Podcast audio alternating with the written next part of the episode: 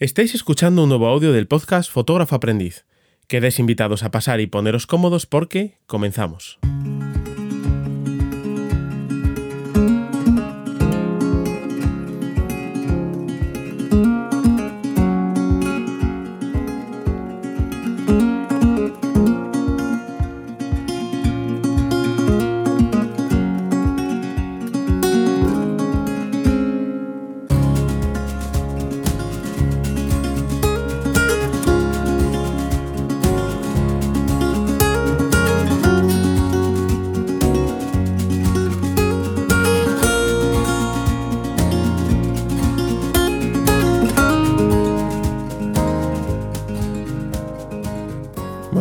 Como siempre pues quiero comenzar dándos la bienvenida. Eh, mi nombre es Gonzalo Lozano y para mí es un placer eh, estar aquí una vez más. Eh, esto es un podcast donde hablamos sobre fotografía desde el punto de vista pues, de un aficionado que, siempre está en aprendizaje y bueno, pues donde de vez en cuando pues, tenemos charlas con fotógrafos pues, como la que vamos a, a tener hoy, ¿no? Me gusta siempre recordaros al principio que si os está gustando el contenido, pues os suscribáis eh, la aplicación donde lo estéis escuchando, pues para que os notifique cuando hay contenido nuevo. Y si vuestro caso es el que lo veis a través de YouTube, pues además de suscribirse hay que activar la campanita. Y bueno, también eh, estoy aprovechando estos inicios en los últimos podcasts pues para eh, comentaros que he añadido en mi página web un botón de apoyar eh, para aquella gente pues, que esté interesada en, apoyar este proyecto y que no lo quiera hacer a través de iVoox. Entonces, bueno, solo tenéis que acceder a, mi página web, que es gonzalolozano.com, y bueno, vais a encontrar un botón muy grande que pone apoyar, que os redirige a, PayPal, donde podéis hacer pues, una aportación eh, puntual o una aportación mensual o lo que a vosotros os venga bien. Sí que la gente que apoya el podcast, que, que lo hace por 1,50€ al mes, 1,49€ al mes realmente, eh, tiene acceso en exclusiva pues a a las entrevistas antes de que se publiquen y bueno, van sabiendo de vez en cuando quiénes son los entrevistados y, demás. Entonces, bueno, si estáis interesados, pues eh, ya os digo, os paséis por mi página web y allí, allí lo vais a encontrar. Y bueno, pues ahora voy a pasar a presentar a nuestro invitado, que lo tengo aquí en la sala de espera. Está el hombre así un poquito nerviosito, pero, pero bueno, se, seguro que lo vamos a pasar bien. Eh, bueno, él nació en Santiago de Compostela en 1973, aunque bueno, eh, bueno, aunque no, ahora mismo sigue residiendo en Santiago. Ya no sé yo ni lo que digo hoy. He de confesaros que, bueno, que no es nuevo por aquí, ya lo hemos tenido con nosotros eh, charlando hace poco, hemos grabado un pequeño, un pequeño, un gran podcast sobre, sobre formación. Y bueno, sí que os puedo adelantar pues que hace muchos años que practica fotografía, que que empezó en analógico, eh, se ha tenido que convertir a digital y que es un apasionado de la fotografía de calle. Aunque bueno, yo creo que eso va a ser mejor que le preguntemos a él, porque bueno, como decimos en un grupo en el que estamos en común, eh, prisa mata. Así que vamos a tomarnos esto con calma. Y bueno, no lo quiero hacer más largo y voy a presentaros a nuestro invitado de hoy. En las charlas del fotógrafo aprendiz, hoy tenemos a Ancho da Fonte. Hola Anso, ¿cómo estás? Hola, ¿qué tal, Gonzalo? Encantado de estar aquí. O sea, ¿Vamos a hablar de mí o qué? Sí, sí me, me parecía bien. Y... Esto es una encerrona. Sí, pero bueno. Sí, pero ya te la hice el otro día. Te hice la envolvente y, y te dije que ibas a venir y aquí estás. O sea que, oye, bienvenido y, y darte las gracias por estar aquí y ser parte de este proyecto. No, gracias a ti por la oportunidad de mostrarme a, a, a mucha gente. Pues sí, lo, lo, que decías es así. A mí me gusta la fotografía de calle, me gusta por muchas razones, porque eh, es como un compendio de, de, muchas disciplinas, o sea, te, te, te, obliga a estar. Aunque mucha gente piensa que la fotografía de calle es eh, algo sencillo de hacer, pues es eh, necesitas conocer la técnica que necesitaría, por ejemplo, un fotógrafo de naturaleza a la hora de, de, ser rápido, necesitas saber componer también, necesitas ver, ver, ver la calle y olerla, olerla. Claro, sí, sí, sí. Mira, tenía yo aquí pensado hablar de ello más adelante, pero bueno, ya que lo sacas tú, vamos a empezar por ahí. Eh, yo precisamente cuando empecé a interesarme así como por la fotografía de calle, eh, porque bueno, pues iba encontrando así artistas variados que me, que me llamaba la atención. Y otras no las entendía, ¿no? Pero, pero bueno, yo cuando, cuando salí empecé a probar a hacer fotografía de calle, que dije, va, esto, esto está tirado, esto es la disciplina más sencilla, esto es salir a la calle con una cámara y hacer fotos. Esto lo hace hasta el más tonto. Y, y, claro, cuando empecé a venirme y a revisar lo que me traía y a tirar cosas a la papelera, dije, hostia, pues esto igual no va a ser tan sencillo como parecía, ¿no? Y, bueno, pues eh, de esto que como tú empiezas ya a ver fotografía de una cosa, eh, solo ves de eso, parece que solo te aparece fotografía de eso, pues claro, ya empiezo a ver imágenes más complejas, eh, imágenes pues que igual yo no estoy preparado para, para, ver porque no las comprendo, ¿no? Esto es como cuando te coges un libro en otro idioma de 300 páginas y solo entiendes las dos primeras palabras y luego te pierdes. Pues un poco por ahí. Entonces, ¿por dónde crees tú que, que sería bueno que una persona que está comenzando empezase con el tema de la fotografía de calle? Pues eh, sin cámara. Ah. Yo siempre diría que sin cámara, porque la calle hay que sentirla. Entonces, eh, si no eres una persona de, calle, de, observar la calle, de disfrutar de la calle, difícilmente vas a poder eh, sacarle algo. Entonces yo empezaría sin cámara. Es decir, mm. de hecho yo muchas veces, aunque yo la llevo siempre, yo es el defecto que tengo, y mi espalda me lo paga, ¿no? Mm, a veces salgo y no, no saco la cámara del, de, la bolsa. De hecho, a veces pienso que soy estúpido por eso. Dice, ¿para qué llevo la cámara si.? Pero es que es como un brazo para mí, necesito llevarla. Y, y, me gusta pues, sentarme en un sitio, observar, ver. Y muchas veces pasan cosas delante mía que digo, vaya, si tuviese la cámara ah, preparada. Pero, pero de eso se trata, porque luego cuando sales con la cámara esas mm. cosas no se te van a escapar porque estás como, no sé, interiorizado, eh, ya, ya lo tienes interiorizado todo. Claro. Es, sí, sí, sí. sí. Es, lo primero que le recomendaría a la gente, salir y disfrutar, disfrutar de pasear, de, ver, de observar cómo lo que hace la gente, lo que hacen los animales, que también forman parte de la calle, que a veces nos olvidamos de ellos. Mm. Eh, cómo son las estructuras de los edificios, y también en el rural, es decir, para mí calle también es rural. Vale. No es, solo la ciudad. Vale, no, no, a ver, eh, yo también eh, te, iba, te iba ya a preguntar qué qué es para ti la fotografía de calle, ¿no? ¿Qué, significa para ti la fotografía de calle? Pues eh, antropología, sobre todo. yo creo que es, es, es, un estudio antropológico, si lo miramos desde el punto de vista mm, más científico, por así decir. Hmm. Para mí, ¿qué significa? Pues eh, yo mm, me gusta escribir. A mí me gusta mucho escribir. Tengo una maldición que es la hipergrafía. Entonces necesito estar escribiendo continuamente. Y a mí la fotografía de calle me permite expresarme sin palabras. Y para mí eso es una. es, es lo que. Eh, la bendición que. que pone el punto de contrapeso contra esa maldición. Entonces. Mm, para mí lo, es todo, porque yo me crié en la calle y como me crié en la calle, eh, no sé, es mi forma de, expresar más rápida, más, eh, más sencilla para que tengo para, para sacar lo que tengo dentro. Entonces, eso es lo que significa para mí.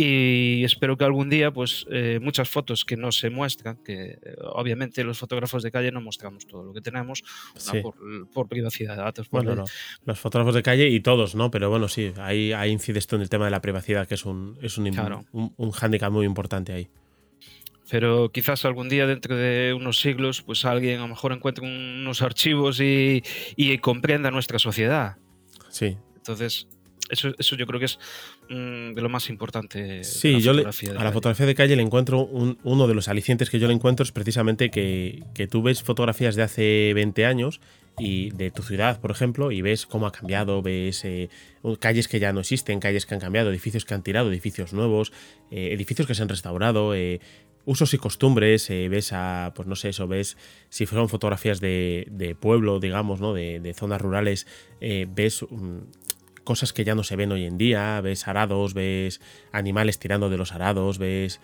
no sé, la zona donde, por donde yo vivo, hay zona de campos, eh, ves los pozos que se tiraban antes con, asnos o con, o con bueyes, eh, y esas cosas se están perdiendo, o sea, hoy en día ya los, pozos ya casi no se utilizan, eh, no sé, lo, un trillo, mucha gente ahora, a, mis hijos yo creo que cualquier día les pregunto qué es un trillo y no sabrían decirme qué es un trillo. Claro, es que ahí, está. Eh, es una forma de, hacer historia también, de documentar la historia, de una forma más gráfica que, palabras, porque a veces las palabras, igual que la fotografía, también la, fotografía la hace el, fotógrafo y, plasma su, forma de ver, ¿no? por ejemplo, tengo me gusta. lo más horroroso, pues intentar sacarle algo, algo bonito, ¿no? Eh, y a veces pues podemos llegar a dar esa falsa imagen de, hermosura a lo que realmente no lo es tanto, ¿no? Pero también con las palabras, es decir, cuando leemos un libro de historia estamos leyendo la versión de la persona que lo escribe. Claro. Sí, sí, sí. Pero bueno, eh, la, fotografía como es tan gráfica, es decir, si hay un asno y una persona dándole un barazo, pues vamos a ver el asno recibiendo el barazo, no hay otra... En el futuro se puede interpretar como era. Sí, sí, sí, sí. Vale, pues eh, vamos a pasar a, lo que yo suelo comenzar los podcasts habitualmente, que es eh, lanzando las tres mismas preguntas que yo, que yo siempre lanzo, ¿no? Entonces, eh, la primera es, si te tuvieras que presentar en tercera persona, ¿quién es Anso da Fonte? Bueno, pues Anso da Fonte es de profesión actualmente controlador de, aparcamientos, me dedico un poquito a lo que es la, vigilancia y el control de, aparcamientos subterráneos y, fotógrafo de corazón. ese es Sancho da Fonte. Vale. Eh, la segunda que yo lanzo siempre es eh, ¿cuándo la fotografía llega a ti? Uf, hace muchísimo tiempo. Eh, no, tenía, no tenía ni barba, por la fotografía llega a mí desde que entra una cámara en mi casa. Y no era no era reflex, que en aquel entonces eran aquellas cámaras de carreta, aquellas automáticas y, que tenían, bueno, sus limitaciones y sobre todo con la luz y recuerdo eso que mm, utilizábamos unos flashes en forma de cubo que sí, sí, yo esas todavía todavía probé alguna eh todavía mi abuela mi abuela utilizaba una que, tenía los flashes de cubo Aquello era una pasada, porque aparte es que eso, bueno, eh, tenías que procurar no fallar. Porque... Sí, claro, no, no, es que ya tenías la, limitación de, de, carrete y encima la limitación de flash. Mm. y que no se te rompan. Claro, mm. claro, claro. Que no se te rompan. y, bueno, ya cuando aquello llegó a mi casa, eh, a mí me fascinó tanto que bueno, me llevé alguna bronca de estropear carretes, obviamente, pero me convertí un poquito en lo que es en el fotógrafo de la familia, porque es que mm. donde, había, había un evento, cuando había cualquier cosa, yo tenía que coger, yo tenía que ser el de la, el de la, cámara. porque luego llevábamos ese carrete a la tienda y de ahí salía lo que yo había visto. Entonces, ahí empezó. Ahí empezó todo. Bueno, oye, bueno, bien. Son, son buenos comienzos esos, ¿eh? Yo pienso que son, son buenos comienzos. Luego ya fui creciendo, ya cuando, cuando era jovencito ya me hice con, con mi primera reflex, que fue una, un tanque que aún la, aún la conservo. es una Zenith 122, creo que ahí empezamos muchos eh, con esa cámara porque era eh, lo que te recomendaban siempre para, para, aprender. Vale. Y bueno, estuve haciendo mis cositas también en fotografía y bueno, y, y la calle entró en la, de la mano de la fotografía, porque mm, ya antes de tener esa reflex yo ya lo fotografiaba todo y ya con esa reflex lo disfrutaba en mi barrio, eh, que no era tampoco un barrio muy recomendable, había pasado muchas cosas y, y empecé, empecé a interesarme por, por, la calle, por las cosas que sucedían y, y, y, así, así, así seguí. Vale, y ya por último, así como de introducción, siempre pregunto qué equipo utilizas actualmente. Pues eh, tengo, a ver, tengo una OMD10 de, de Olympus, pequeñita, porque me encanta, o sea, y la tengo, he de decir que Olympus em, no es la primera vez que entra en mi vida, yo soy multimarca, es decir, no quiero tampoco que, ¿sabes? Eh, pero. Y me gustaba, me gustaba mucho. Y por temas de espalda, eh, terminé con la OM10 y la verdad que estoy súper encantado con ella. Y también utilizo una Nikon de 3400. Yo ya te decía que yo utilizo un equipo muy básico, que es el, el, que a veces salgo por ahí a hacer paisaje y bueno, como un, por usarla también y porque tengo bueno, unas lentes mm, también con focales importantes y, y, como no me gusta vender, no me gusta vender. Es un defecto, pero no me gusta vender. Sí, lo tenemos muchos, ¿eh? Y son las dos cámaras que estoy utilizando actualmente y el teléfono móvil. Vale, vale, vale. No, ahí, ahí iba yo a ir luego. Eh, ¿qué, supone para ti el, el teléfono móvil ahora mismo, las cámaras de los teléfonos móviles? Pues ya desde hace mucho tiempo. O sea, eh, eh, desde hace mucho tiempo el teléfono móvil lo, lo, estoy convirtiendo en una herramienta que cada vez utilizo más. Eh, mm, al principio, como creo que como cualquier fotógrafo, eh, el teléfono móvil lo mirábamos con cara de, bueno, y esto valdrá para hacer algo. Y hoy en día muchos fotógrafos siguen pensando en lo mismo. Y sin embargo, para mí, para mí sí se puede convertir en una herramienta en mi disciplina o incluso en otras. Pero bueno, hablando de la disciplina que yo practico, no le veo ningún inconveniente. Es más, es rápido, es discreto y da igual donde te metas. El, teléfono móvil parece que lo puedes sacar en cualquier lado y hacer la foto que te dé la gana. Sí, es que esa es una, impresión que tengo yo, porque tú, por ejemplo, eh, yo que ahora estoy practicando más fotografía de calle, ¿no? Tú vas aquí al centro de León, donde yo vivo, y tú te pones en la plaza de la catedral, que está hasta la bandera de gente, y sacas un teléfono móvil, haces una foto, incluso la puedes colgar en redes y nadie te mira. Ahora, en cuanto yo suelo llevar la cámara colgada, yo llevo una cámara, una Canon 1DX, que es muy grande, la llevo colgada y se ve que estoy haciendo fotos. En cuanto me echo la cámara al ojo, siempre hay alguno que se gira, siempre hay alguno.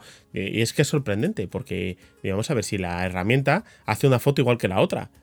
Y es más, ya me parece más peligrosa la del móvil porque lo que te digo, le haces una foto, fumpa, y la subo a Instagram o a Facebook o, me la guardo, ¿no? Pero, pero enseguida puede estar en redes sociales, mientras que con la cámara no.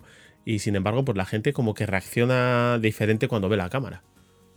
Es que somos muy hipócritas. en ese sentido somos muy hipócritas.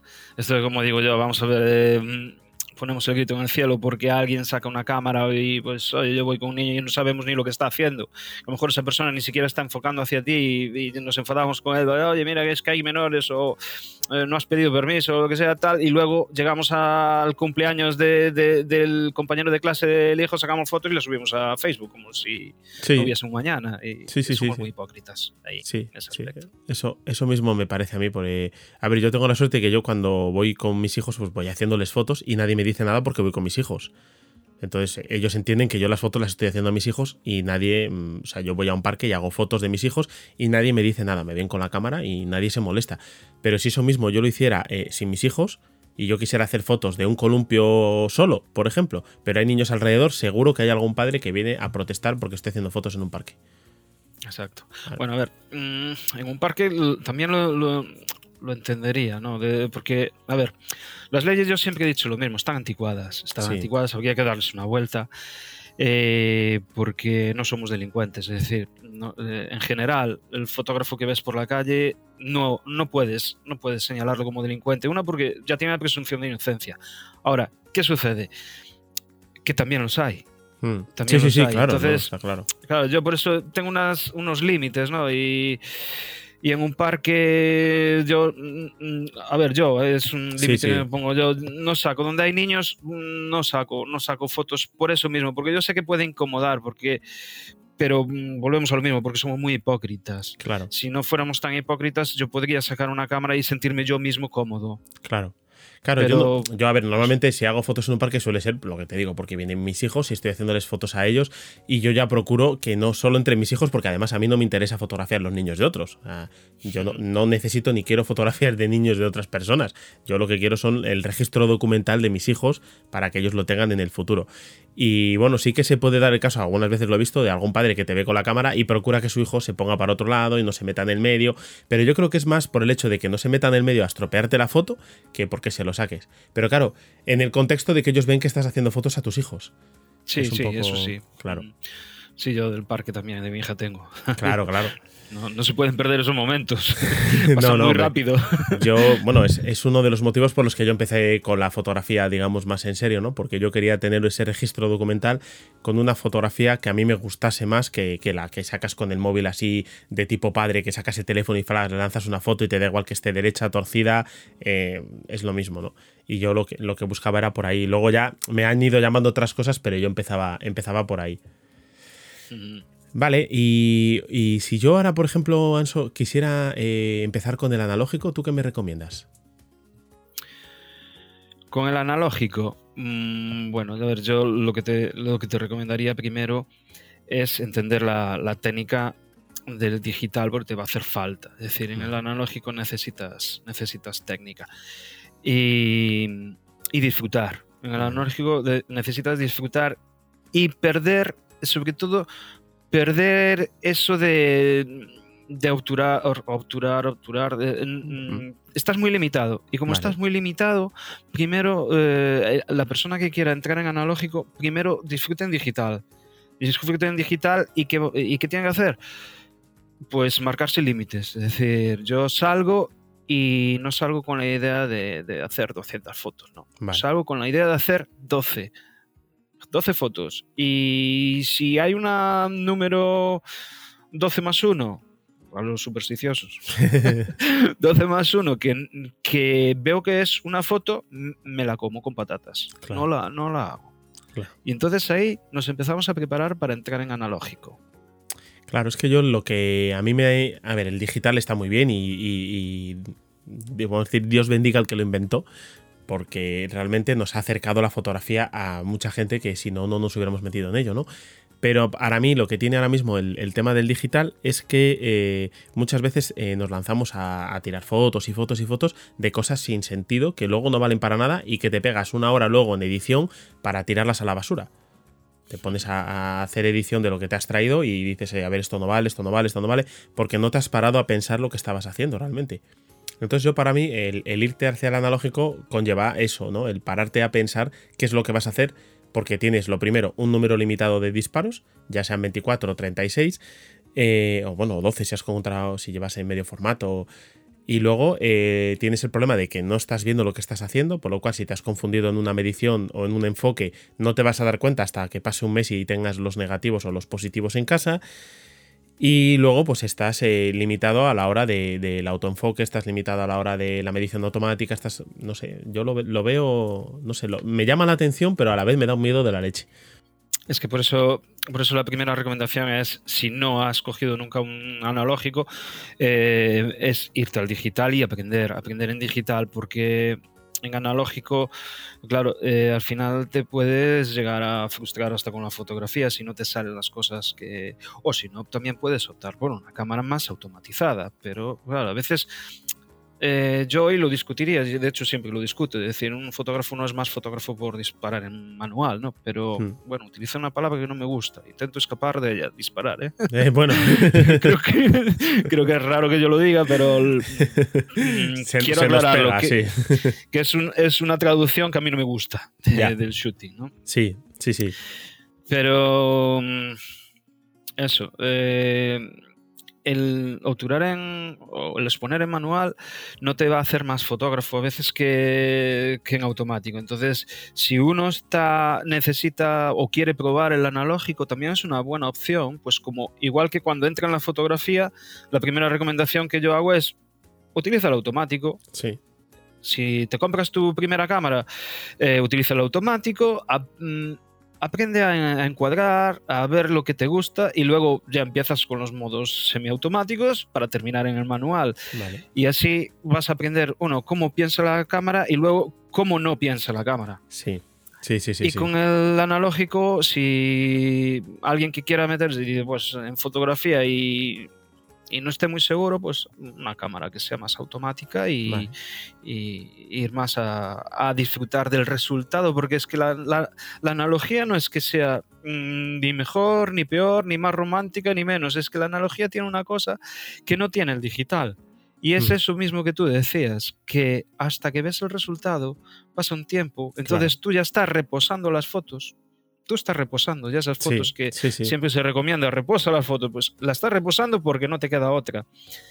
Y luego, ay, cuando lo imprimes, es, que, es que eso es un gustazo, porque yo suelo pedir impresión ya directamente, porque no, lo de eh, ya sé que se puede digitalizar, pero es que digitalizar al final para mí es lo mismo que, que también, o sea, también lo pido digitalizado para tenerlo.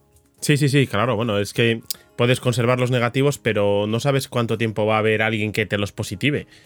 Porque llegará un momento en el que, eh, por desgracia, igual esa técnica desaparezca.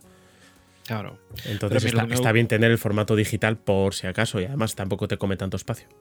Claro, pero lo, rico de esto es el, final de la fotografía que está destinada a al papel. Al papel, sí, sí. Mira, es una cosa que yo también tenía pendiente de comentarte. Yo, por ejemplo, em, Yo empecé haciendo muchas fotos, tengo muchas fotos de hace años y prácticamente ninguna en papel. Y ya desde que tengo los niños es cuando he decidido que, eso hay que pasarlo a papel.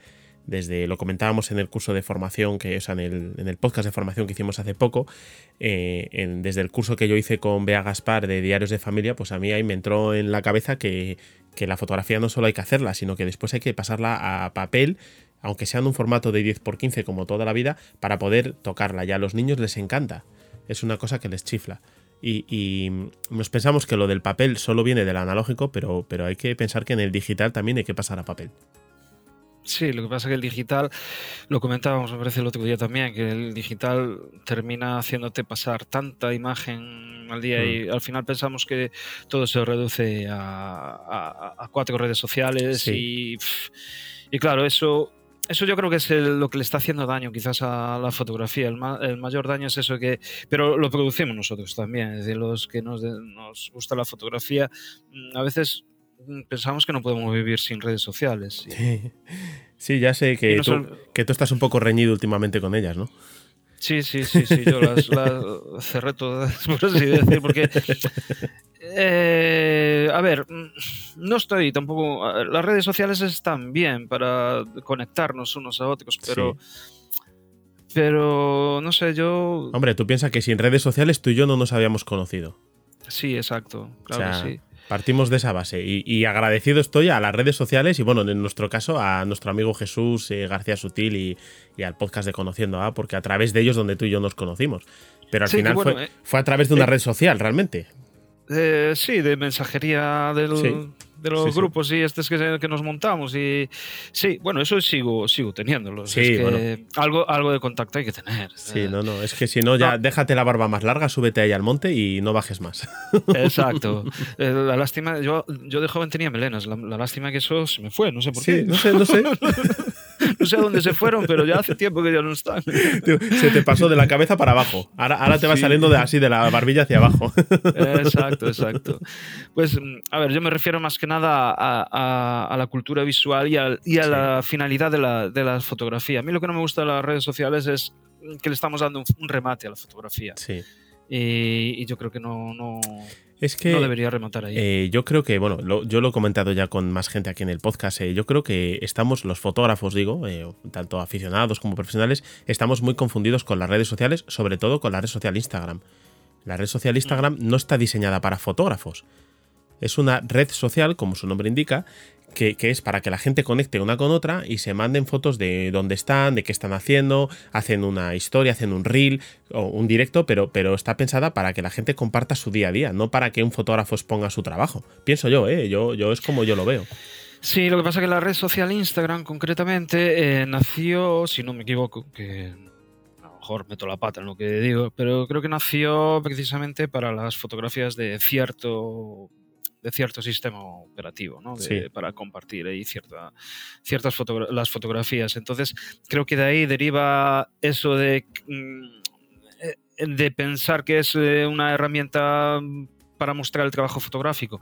Y no, no, estoy de acuerdo contigo que no es lo más apropiado porque es que no puedes mostrar ahí calidad ninguna. Ninguna. A ver, lo, lo, que es verdad es que tiene, es una herramienta muy potente para conectar con la gente. O sea, sobre todo pues, el tema de los directos, el tema de publicaciones, se te avisa, eh, eh, para eso es, muy potente, pero para mostrar el trabajo, estamos hablando, bueno, hasta hace no mucho tiempo eh, solo permitía fotografías en cuadrado uno por uno.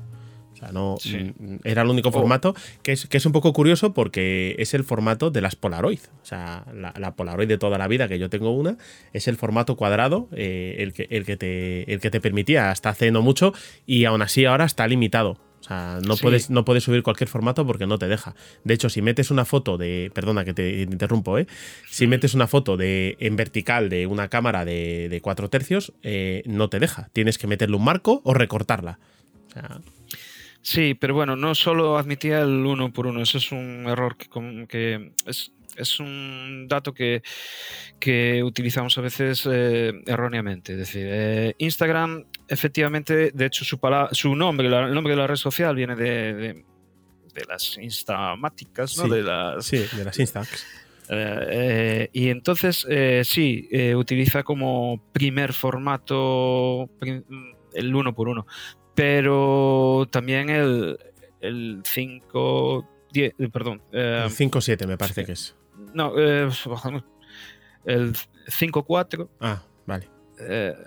Sí, 5.4.18. Se me fue Sí, ahí. sí, sí, eh, sí. Y eso que estoy acostumbrado, que es, es, es- es un formato que yo he utilizado bastante tiempo porque a mí me gusta. Ese formato eh, siempre lo ha admitido Instagram sin recorte.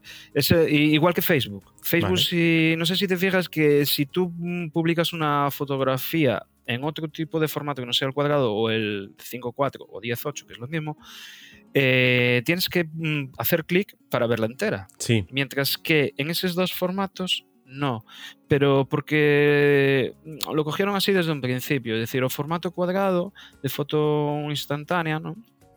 O, o el formato que se utiliza en moda catálogo, en revistas, en- Vale. que es más fácil de, de paginar, por eso utilizan Claro. ese formato. vale, vale, vale. Mm. Vale, vale, vale.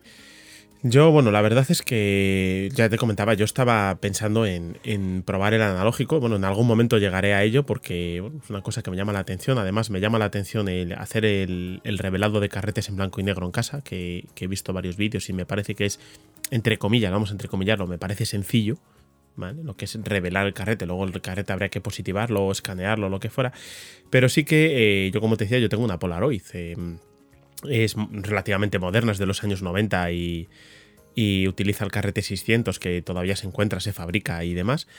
Y ahora, por ejemplo, pues lo que me he propuesto es eh, comprarme unos carretes y salir solo con la Polaroid a hacer fotos a la calle. Y, y no sé, me, mm, lo bueno que tiene la Polaroid en este caso, bueno, también tengo una Instax de estas nuevas eh, que hay ahora que tiene el formato pequeñito, pero lo bueno que tiene es que sí que es verdad que haces una foto y la puedes ver en el momento, no es lo mismo que, que con el carrete. Y sí que hay gente con la que he hablado del tema este y me dice que por qué no pruebo a salir con la cámara digital, pero tapando la pantalla. Mm, Vale. Es una idea que yo también suelo recomendar. De hecho, a ver, yo lo que no hago es ver la foto cuando, cuando ha- hago una exposición. Eh, lo tengo así configurado, Eh, pero desde siempre. No, nunca me ha gustado porque eso mm, yo sé que me, me condiciona y a veces me llevo unos... Bueno, iba a decir una palabrota, pero unos golpazos, Sí. decir, cuando las veo en el ordenador, que, que me deprimen, ¿no? Pero dice, pues, si no tuviese esta manía, hubiese mejorado. Pero de todas formas, las pantallas engañan mucho, Sí, sí, sí. que esa es otra. sí. El ver la foto en la pantalla no solo te va a empezar a condicionar, te va a hacer que tu subconsciente piense, bueno, pues eh, si yo hago una exposición mala, la voy a poder corregir. Claro. Y Es que eso es lo que me pasa a mí ahora mismo, ¿no? Que. perdona. Que yo hago una foto y, y es que no puedo menos que comprobar a ver si la he expuesto correctamente y si no repetirla. Pero claro, eso en fotografía de calle eh, no funciona. No funciona porque tú has estado esperando un momento, un momento determinado, has hecho la foto y si te has confundido la exposición, esa foto la perdiste. Y no se va a repetir. Ese mismo momento no se- habrá otro parecido, pero no será el mismo momento que tú habías visto venir. Ah, yo qué sé, estás, viendo, yo qué sé, por poner un ejemplo, ¿no? Estás viendo yo, eh, una fachada con un rayo de luz lateral y estás viendo, la fachada es, yo qué sé, amarilla y estás viendo venir a una persona vestida de azul y le estás viendo venir y dices, ahora viene, voy a hacer la foto, fum, me confundí y sobreexpuse la foto. ¿Ahora qué hago? Ya la persona de azul ya pasó, ya no va a repetirse. Y eso es algo que a mí me pasa mucho ahora. Que, a ver, la fotografía digital en parte nos, ha- nos ayuda mucho, nos facilita mucho la vida en ese, en ese sentido. Eh, cuando vas en analógico, eh, es que te vas acostumbrando, es que es- vas interiorizando la luz, eh, que eso es lo, es lo bonito y lo bueno que tiene. Por eso yo recomiendo siempre que tocar de vez en cuando el analógico, porque interiorizas los momentos Claro. de luz. Es decir, Ansel Adams nos había creado una tabla, una tabla de situaciones lumínicas y en la que se basan los, los exposímetros de, de nuestras cámaras, además, Sí. eh, la- las de zonas. Entonces, eh, él, ¿por qué hizo eso? Porque eh, se daba cuenta de que pues, si el día estaba nublado, su exposición iba a ser siempre la misma, con Claro. cierta luz. Si el día estaba muy soleado, pues siempre utilizaba la misma exposición al final y le funcionaba. Entonces dije, pues, ¿por qué no crearla? Y eso bueno, se puede ver en, se puede descargar en internet, cualquiera Sí, lo puede sí, llevar sí. en el móvil, es decir, no es algo que haya que comprarse un libro ni, ni historias de esas. Y, el analógico te ayuda a eso, a interiorizar lo que es los diferentes momentos de luz que te encuentras, pero el digital hay que agradecerle también que, por ejemplo, eh, nos facilita la vida en eso, es decir, vamos a tiro fijo porque después cada cámara también es pone de una forma. Sí, claro, sí, sí. Eh, por eso ya nos tenemos que meter en, aprender técnica y el histograma y todas esas cosas, pero yo, por ejemplo, sí, si voy a un sitio y a lo mejor veo que es una situación un poco complicada de luz, eh, sí, puedo utilizar para ver el histograma y ver si la exposición que voy a hacer a partir de ese momento es correcta hasta que cambia la luz. Después, ya no, después ya si me meto en una zona donde yo veo que a lo mejor bajan dos pasos de luz, ya por inercia ya lo, lo hago, sin necesidad de mirar histograma ni nada.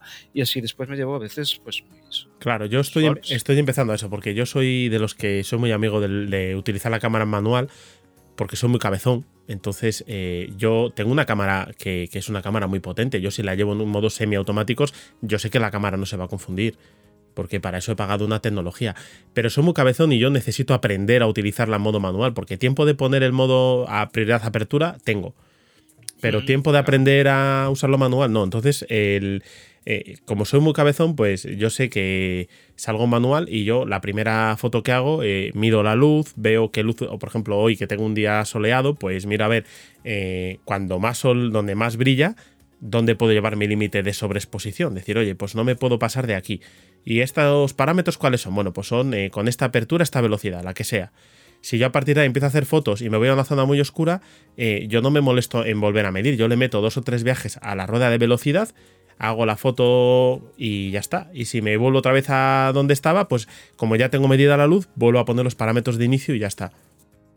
Exacto, eso te lo da la, práctica, claro, en teoría. Claro, claro. Eso es... Que se podría solucionar más fácil yendo en prioridad a apertura, por ejemplo, seleccionas la apertura, eh, le pones sobreexposición de un dos tercios o un tercio y ya sabes que no te va a quemar las fotos la cámara nunca, siempre y cuando tengas puesta medición eh, matricial o a pantalla completa, por llamarlo de alguna manera. Sí, bueno, yo, por ejemplo, ahora eh, con la fotografía digital, eh, mucha gente no, llega a aprender a manejar su cámara. El otro día hablábamos de que el primer libro que lees es el manual, ¿no? Sí. Y yo, por ejemplo, en mi cámara, que es de entrada, de Olympus, yo puedo hasta decidir cómo son las curvas.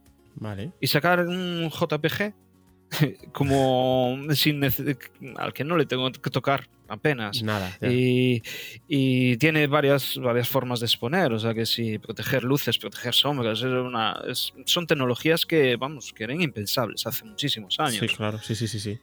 Y eso es lo que, lo que yo le agradezco a la, a la fotografía digital. Eso es una facilidad para que tú te centres. Es que también tiene en, la calle también te tienes que centrar a lo mejor en lo que estás haciendo, en lo que buscas, en lo que eh, en lo que quieres conseguir. Entonces, que la fotografía digital te, facilita el centrarte en otras cosas y no tanto en la, técnica. Por eso yo al principio decía que no eres más ni menos fotógrafo por utilizar modos automáticos. Lo que sí tienes que conocer cómo, cómo trabaja tu cámara y cuando lo que decíamos en la otra en el otro podcast de aprender para desaprender.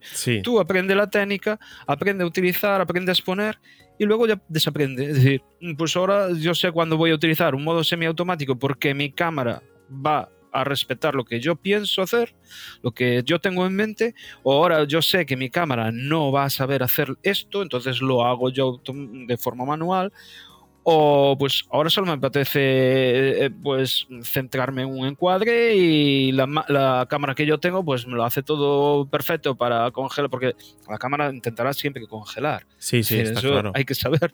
Entonces, claro, digo, pues como yo quiero congelar y quiero tal, pues, pues hasta si quiero lo pongo en automático total. O como hago yo muchas veces, sobre todo en los viajes, esto, eh, esto sí que es muy interesante tenerlo en cuenta ya no es la primera vez que te vas a un viaje, tú haces tus fotos en manual, y luego alguien te dice, te saco yo una foto. Pues, como ah, te olvides de cambiar el modo y ponérselo en automático, esa foto tú no te la vas a llevar. Ya.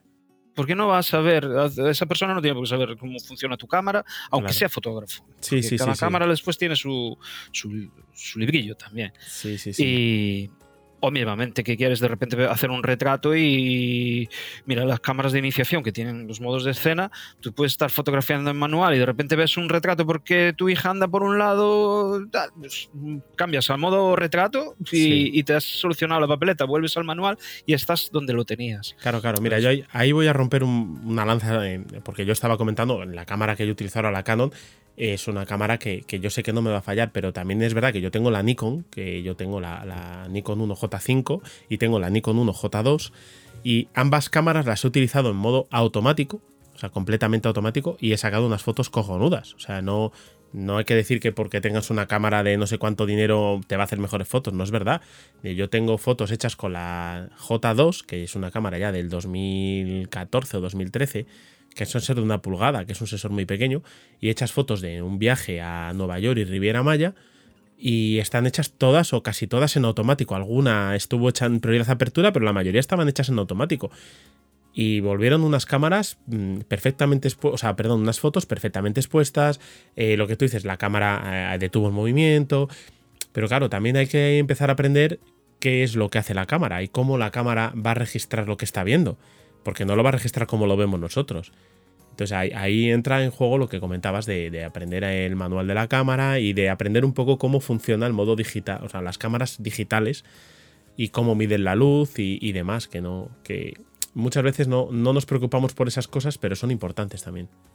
Sí, sí, por ejemplo, una de las diferencias que tiene con la analógica es, por ejemplo, cómo recupera luces o, claro como empasta las sombras. Es decir, ahí ya hay que cambiar también el chip cada, y cada cámara, cada, porque normalmente las cámaras eh, siempre eh, cuando haces un curso o cuando lees un libro, normalmente te van a, a tirar a, a la sobreexposición, ¿no? Dicen, mm. para recuperar, mejor sobreexpon. Pero cuidado, que hay cámaras que van al revés. Eh, tienes que subexponer, como, como hacíamos en, un analógico. Lo, comentaba Jesús, me parece, ¿no? Eh, Jesús García Sutil nos lo comentaba un día, que por ejemplo con la Sony que él tiene, eh, es mejor recuperar de sombras, o sea, que él sobreexpone, o sea, subexpone las fotografías porque recupera mejor de sombras que de luces.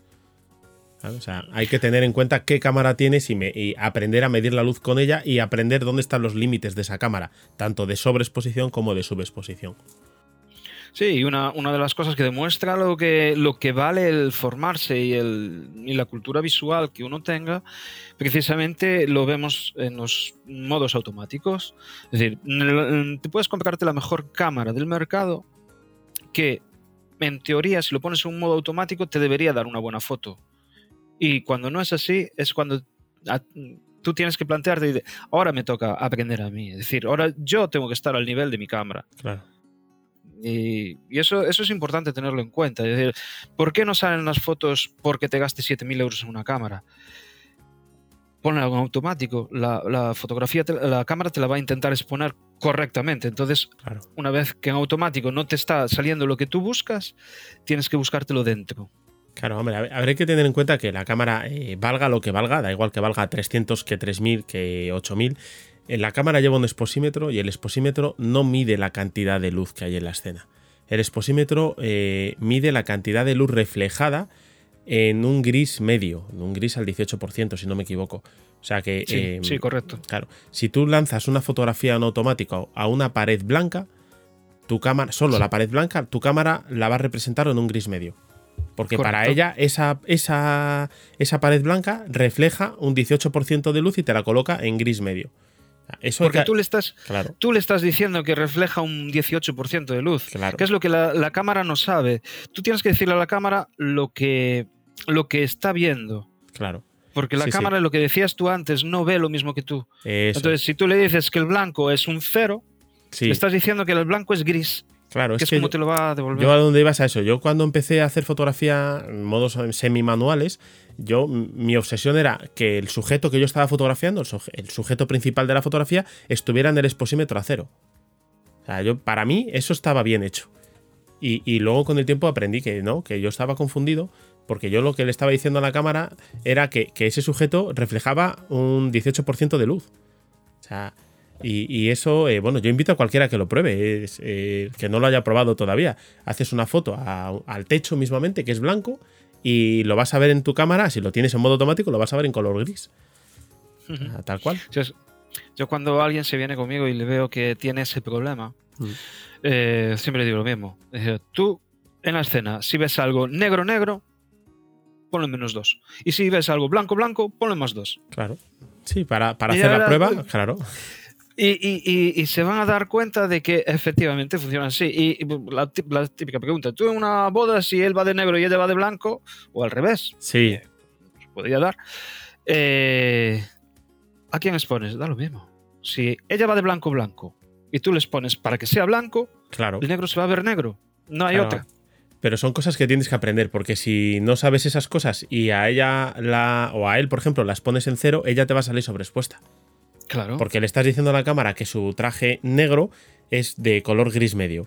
Entonces la cámara, a partir de ahí, eh, empieza la rasante y a la, ella que va de blanco blanco, su blanco va a ser sobreexpuesto. O al contrario, si es- pones a ella en cero, le estás diciendo que su vestido no es blanco, es gris medio. Entonces el de él va a salir completamente empastado negro porque no. Porque ha empezado a medir la luz en, en donde está ella. Sí. Y esos conceptos en la calle hay que tenerlos muy claro. Claro. Muy Sí, claros. sí. Porque en la calle hay una variedad de colores, pero inmensa. Sí. Entonces, si no tienes es, eh, claro eh, cómo tienes que exponer, eh, estás, estás perdido porque vas a quemar fotos, vas a traer atenciones a zonas de la foto que no te interesan y, Claro. y en la calle pasan tantas cosas que atraer la atención hacia donde tú quieres y mostrar lo que tú quieres es difícil, porque luego, lo que decíamos el otro día, el que interpreta y la historia quien la cuenta es el que ve la foto y la interpreta. Sí, sí, sí, sí, sí.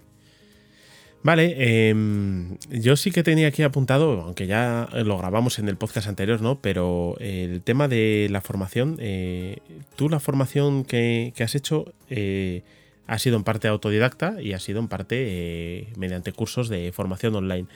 Lo que no hablamos del otro día prácticamente nada fue del tema de la formación presencial y, los libros.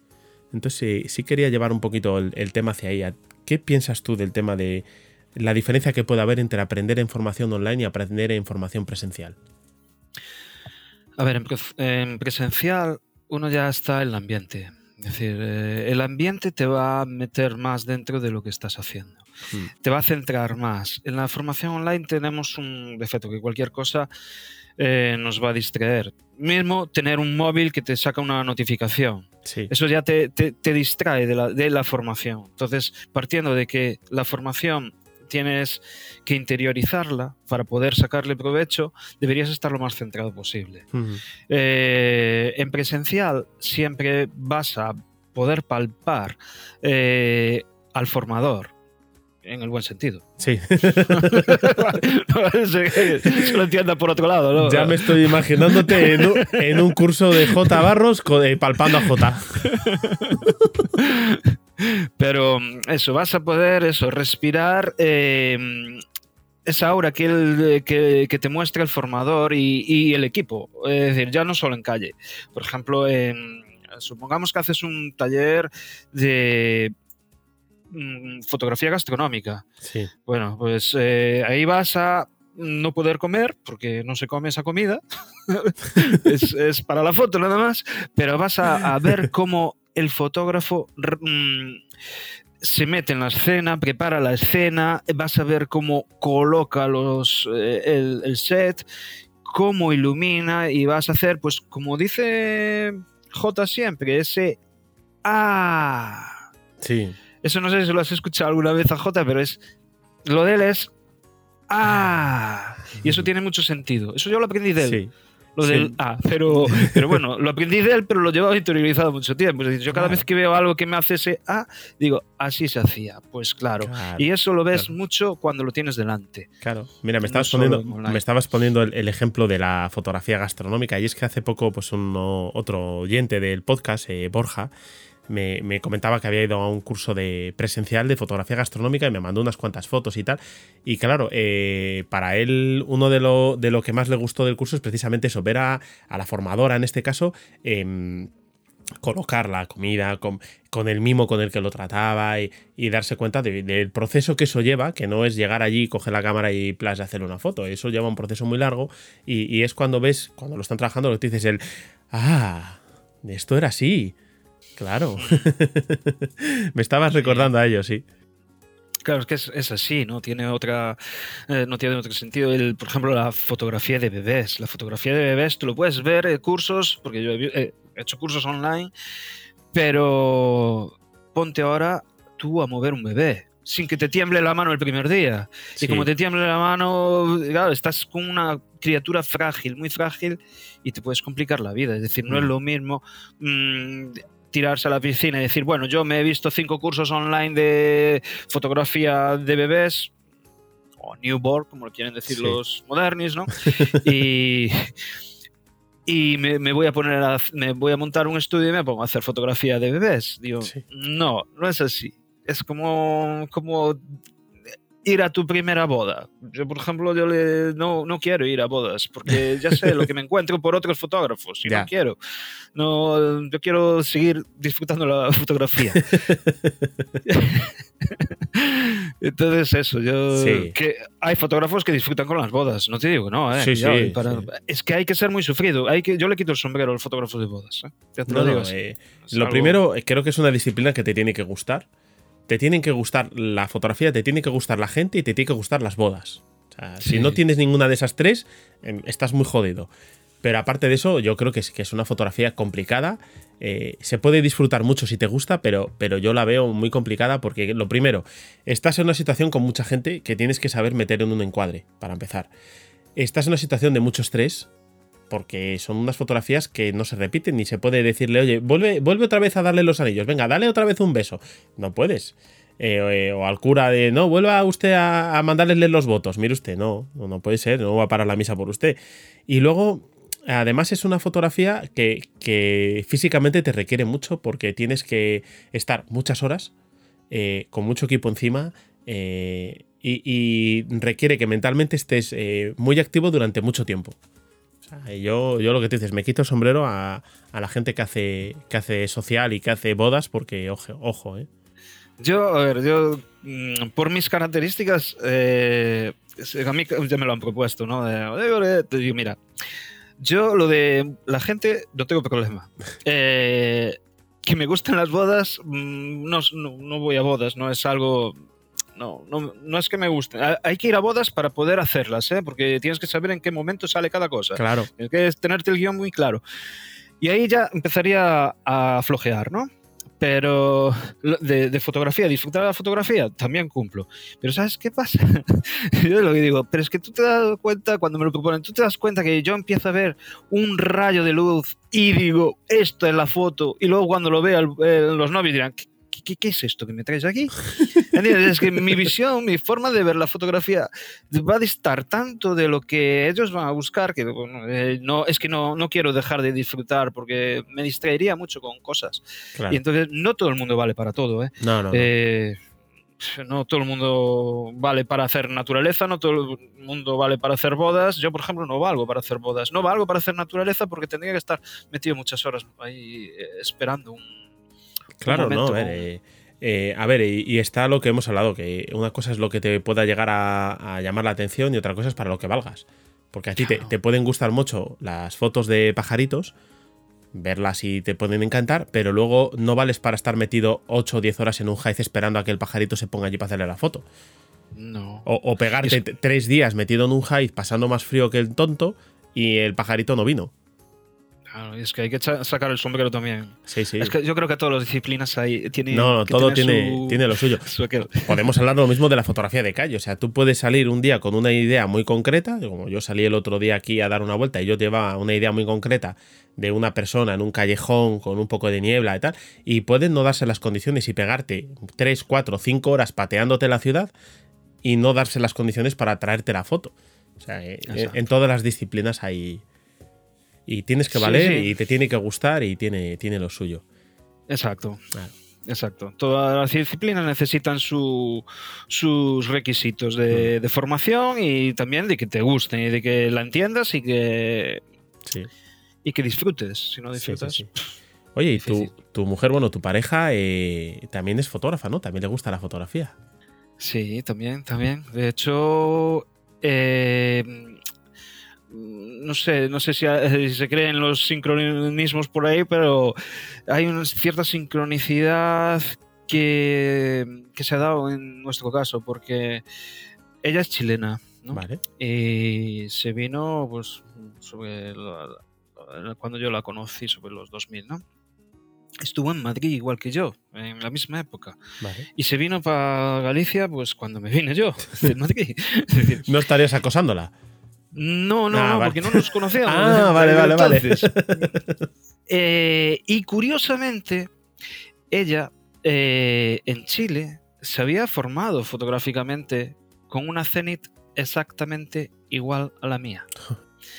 Y de, de manos de un, de un buen fotógrafo chileno, ¿eh? que tiene su estudio y tiene gente trabajando para él, hace exposiciones por Europa y, y- y ella era la que más formación tenía.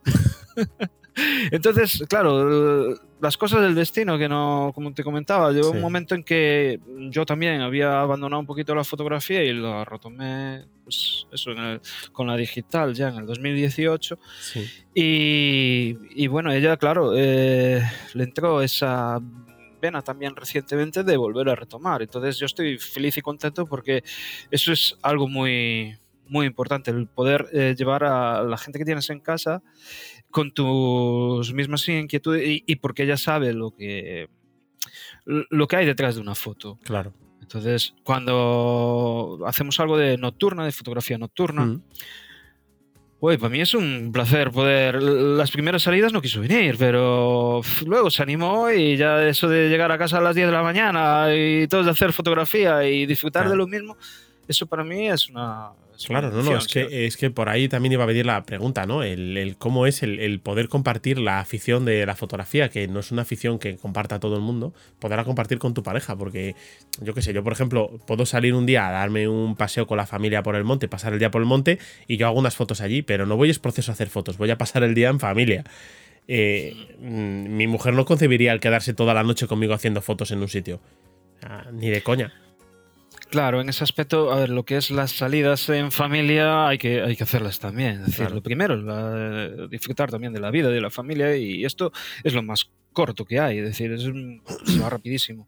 Entonces, cuando, cuando salimos en familia, no por ella, no por ella, ella ahí, gracias a esa afición que tiene también, pues para mí es una ayuda, porque entretiene a la tercera persona, a la hija, que es la más impaciente. Sí. cuando ve algo o cuando estamos viendo una película y empieza a hablar, ay, mira la, la paleta de colores, ya, pues ya, qué pesado, qué pesado, lo típico, ¿no? Yo te diría lo mismo, ¿eh? No te, no te creas. Entonces, claro, en, eh, en familia cuesta mucho hacer fotos, Sí. pero sí tiene eso de, recientemente se fue la cría a dormir con la abuela y nosotros, digamos, pues sin planificar, a hacer una foto por la noche y, Bueno. y a disfrutar ahí con la cámara y, y, y- y bueno, después somos suertudos en que entiende ciertos gastos. No Sí. admite todos, pero sí se entienden ciertos gastos. Sí, bueno, ahí ya Y- entramos en el tema de la economía familiar, ¿no? Pero, pero bueno, el- es verdad que, claro, la, la fotografía es una afición cara, Una afición muy cara, o sea, porque además eh, yo, yo en mi caso, vamos, me imagino que en el tuyo también, yo tengo una lista de cosas que me quiero comprar, hablando de gadgets, o sea, de, de cosas de, técnica fotográfica. Pero es que luego tengo otra lista interminable de libros y de, de otras cosas que, que quiero comprarme también. Dice, entonces, claro, eh, mi mujer no entendería que yo me estuviera gastando todos los meses, no sé, por decirte, 200 euros eh, en fotografía. Diría, pero tú estás loco. A ver, la mía no es que no lo entienda, la mía es que no, tanto ella como yo sabemos que no nos lo podemos permitir. Claro. decir, tenemos que ser muy selectos en las cosas y, a ver, a mí me hubiese gustado pues andar con una M1X, pero me conformo con la M10 y para mí es suficiente. Después cada uno tiene que adaptarse. Sí, a ver, es que es una, es lo que dices, es una afición cara, pero eh, tú te tienes, mm, te puedes adaptar a lo, a lo que tú tienes. Y si Sí. no puedes comprarte un, reflector, yo utilizo reflectores cuando hago ciertas disciplinas como el retrato, Sí, utilizo incluso eh, los parasoles del, Del de, coche, sí. de camiones. No, ah, no de camiones. Los, los- sí, los Sí, los grandes, grandes, porque vale. son más grandes. Y, y me voy adaptando con esas cosas. O una, un, un tubo de este de patatas de esas redonditas, no ah, sí, dar sí, marcas de- porque sí, bueno, es lo mismo. Aquí no, no van a Pues- pagar igual, lo digamos o no. Pues eso, las tenemos todos en mente, porque Sí, aparte sí. hay muchas marcas ya, incluso Sí, blancas, sí, que es lo mismo, sí. eh, por dentro son metálicas, son Sí. como de aluminio y luego tienen el reflector es, es- es redondo. Pues yo con eso hago eh, mm, snoots Vale. para, para los flashes, para hacer macro, por Vale, ejemplo, para sí, sí, sí. acercarme. Hay que adaptarse a- y hacer experimentos. Sí, a ver, eh, hace, poco también que, que estuve grabando con Laura, de Arifoto, que también la conoces, y ella aboga por la, la fotografía macro, pero low cost, o sea, mm, hacer cosas con, con- con poco dinero, ¿no? Y, y me parece que no hace falta gastarse un dineral para, para hacer fotografías. eh, o sea, tampoco estamos hablando de una fotografía profesional que tenga que vender un fotoproducto y necesitas un equipo, cierto equipo para tener una, una calidad de- aceptable, ¿no? Pero para lo que es eh, aficionados a la fotografía no hace falta tampoco. eh, yo, por ejemplo, utilizo mucho un reflector 5 en 1. De estos que son redondos, que te valen 4 Sí. duros, porque valen 4 duros, y, y lo utilizo mogollón. Porque tienes un reflector eh, en color cálido, un reflector en color frío, tienes un, negro que te, quite, que te quite brillos, tienes un blanco que te refleja menos y tienes a la vez uno que te, te deja pasar la luz pero filtrada para que no sea tan fuerte. Y estamos hablando de una cosa que vale mm, 6, 8, 10 euros, no valen más. Sí, si luego puedes utilizar modificadores como paraguas que son muy, muy Claro. económicos y empezar por ahí con un flash y unas linternas que te encuentres, pues ya vas haciendo iluminaciones. Sí, o- sí, sí. Yo tengo, por ejemplo, para cuando hago nocturnas, tengo un panel LED pequeñito, que es de 10x10, así chiquito. No, 10, yo creo que es 5x5, pequeñito, es muy pequeñito. Te entra en la mochila, es recargable, apenas consume. Y algunas veces cuando voy a hacer fotos por la noche, un día me hacía falta, pero me abría mucho. Pues ¿qué hice? Cogí el parasol del, del tele, que lo tenía en la mochila, y le puse el parasol a modo de snoot. Y ya está. Claro, exacto. O sea Sí, que es que es este- caro, claro. pero Tener un- podemos un, intentar. poco de idea también de, de lo que quieres conseguir y, y se puede hacer con un montón de cosas. Y te digo una cosa más, el buscarse así la vida enseña mucho Sí. de fotografía, ¿eh? Sí, sí, sí, sí. Bueno, ahora después de esta parada técnica, porque aunque igual vosotros no lo notéis, eh, hemos tenido un fallo técnico a la hora de grabar y tenemos que continuar. Pero bueno, íbamos hablando del tema de, de las cosas que se pueden hacer con poco dinero y, y me estaba viniendo a mí a la cabeza, Anso, em, que no hace mucho que estuve yo viendo a José Benito que hablaba de, pues, del tema este de reflectores y de, filtradores de la luz, digamos, ¿no? Y, él comentaba de un material que yo no he probado todavía, pero que él lo compra en ferreterías eh, o, en, superficies de estas comerciales que venden cosas de, de bricolaje, que es el policarbonato alveolar.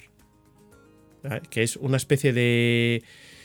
em, no sé cómo llamarlo, como de plástico, ¿no? de plástico eh, traslúcido que deja pasar la luz filtrada.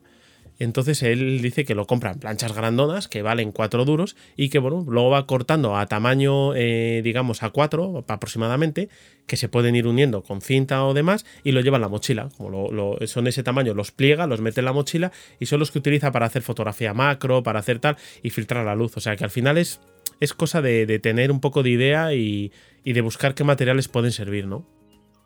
Sí, sí, exacto. Eh, tú tienes a tu alcance y no solo en ferreterías, es que si no tienes una ferretería cerca de casa, vas a tener un bazar o, y, y- y solo es darse una vuelta y tener un poquito de imaginación. Es decir, ¿para qué, quie- ¿para qué puedo utilizar esto? Pues eso, eh, de todo tipo, plásticos, e incluso, mira, eh, se me acaba de de venir a la cabeza una, una cosa que más quiero poner en práctica en la playa, porque solo lo, lo utilicé en, en casa, haciendo algún experimento.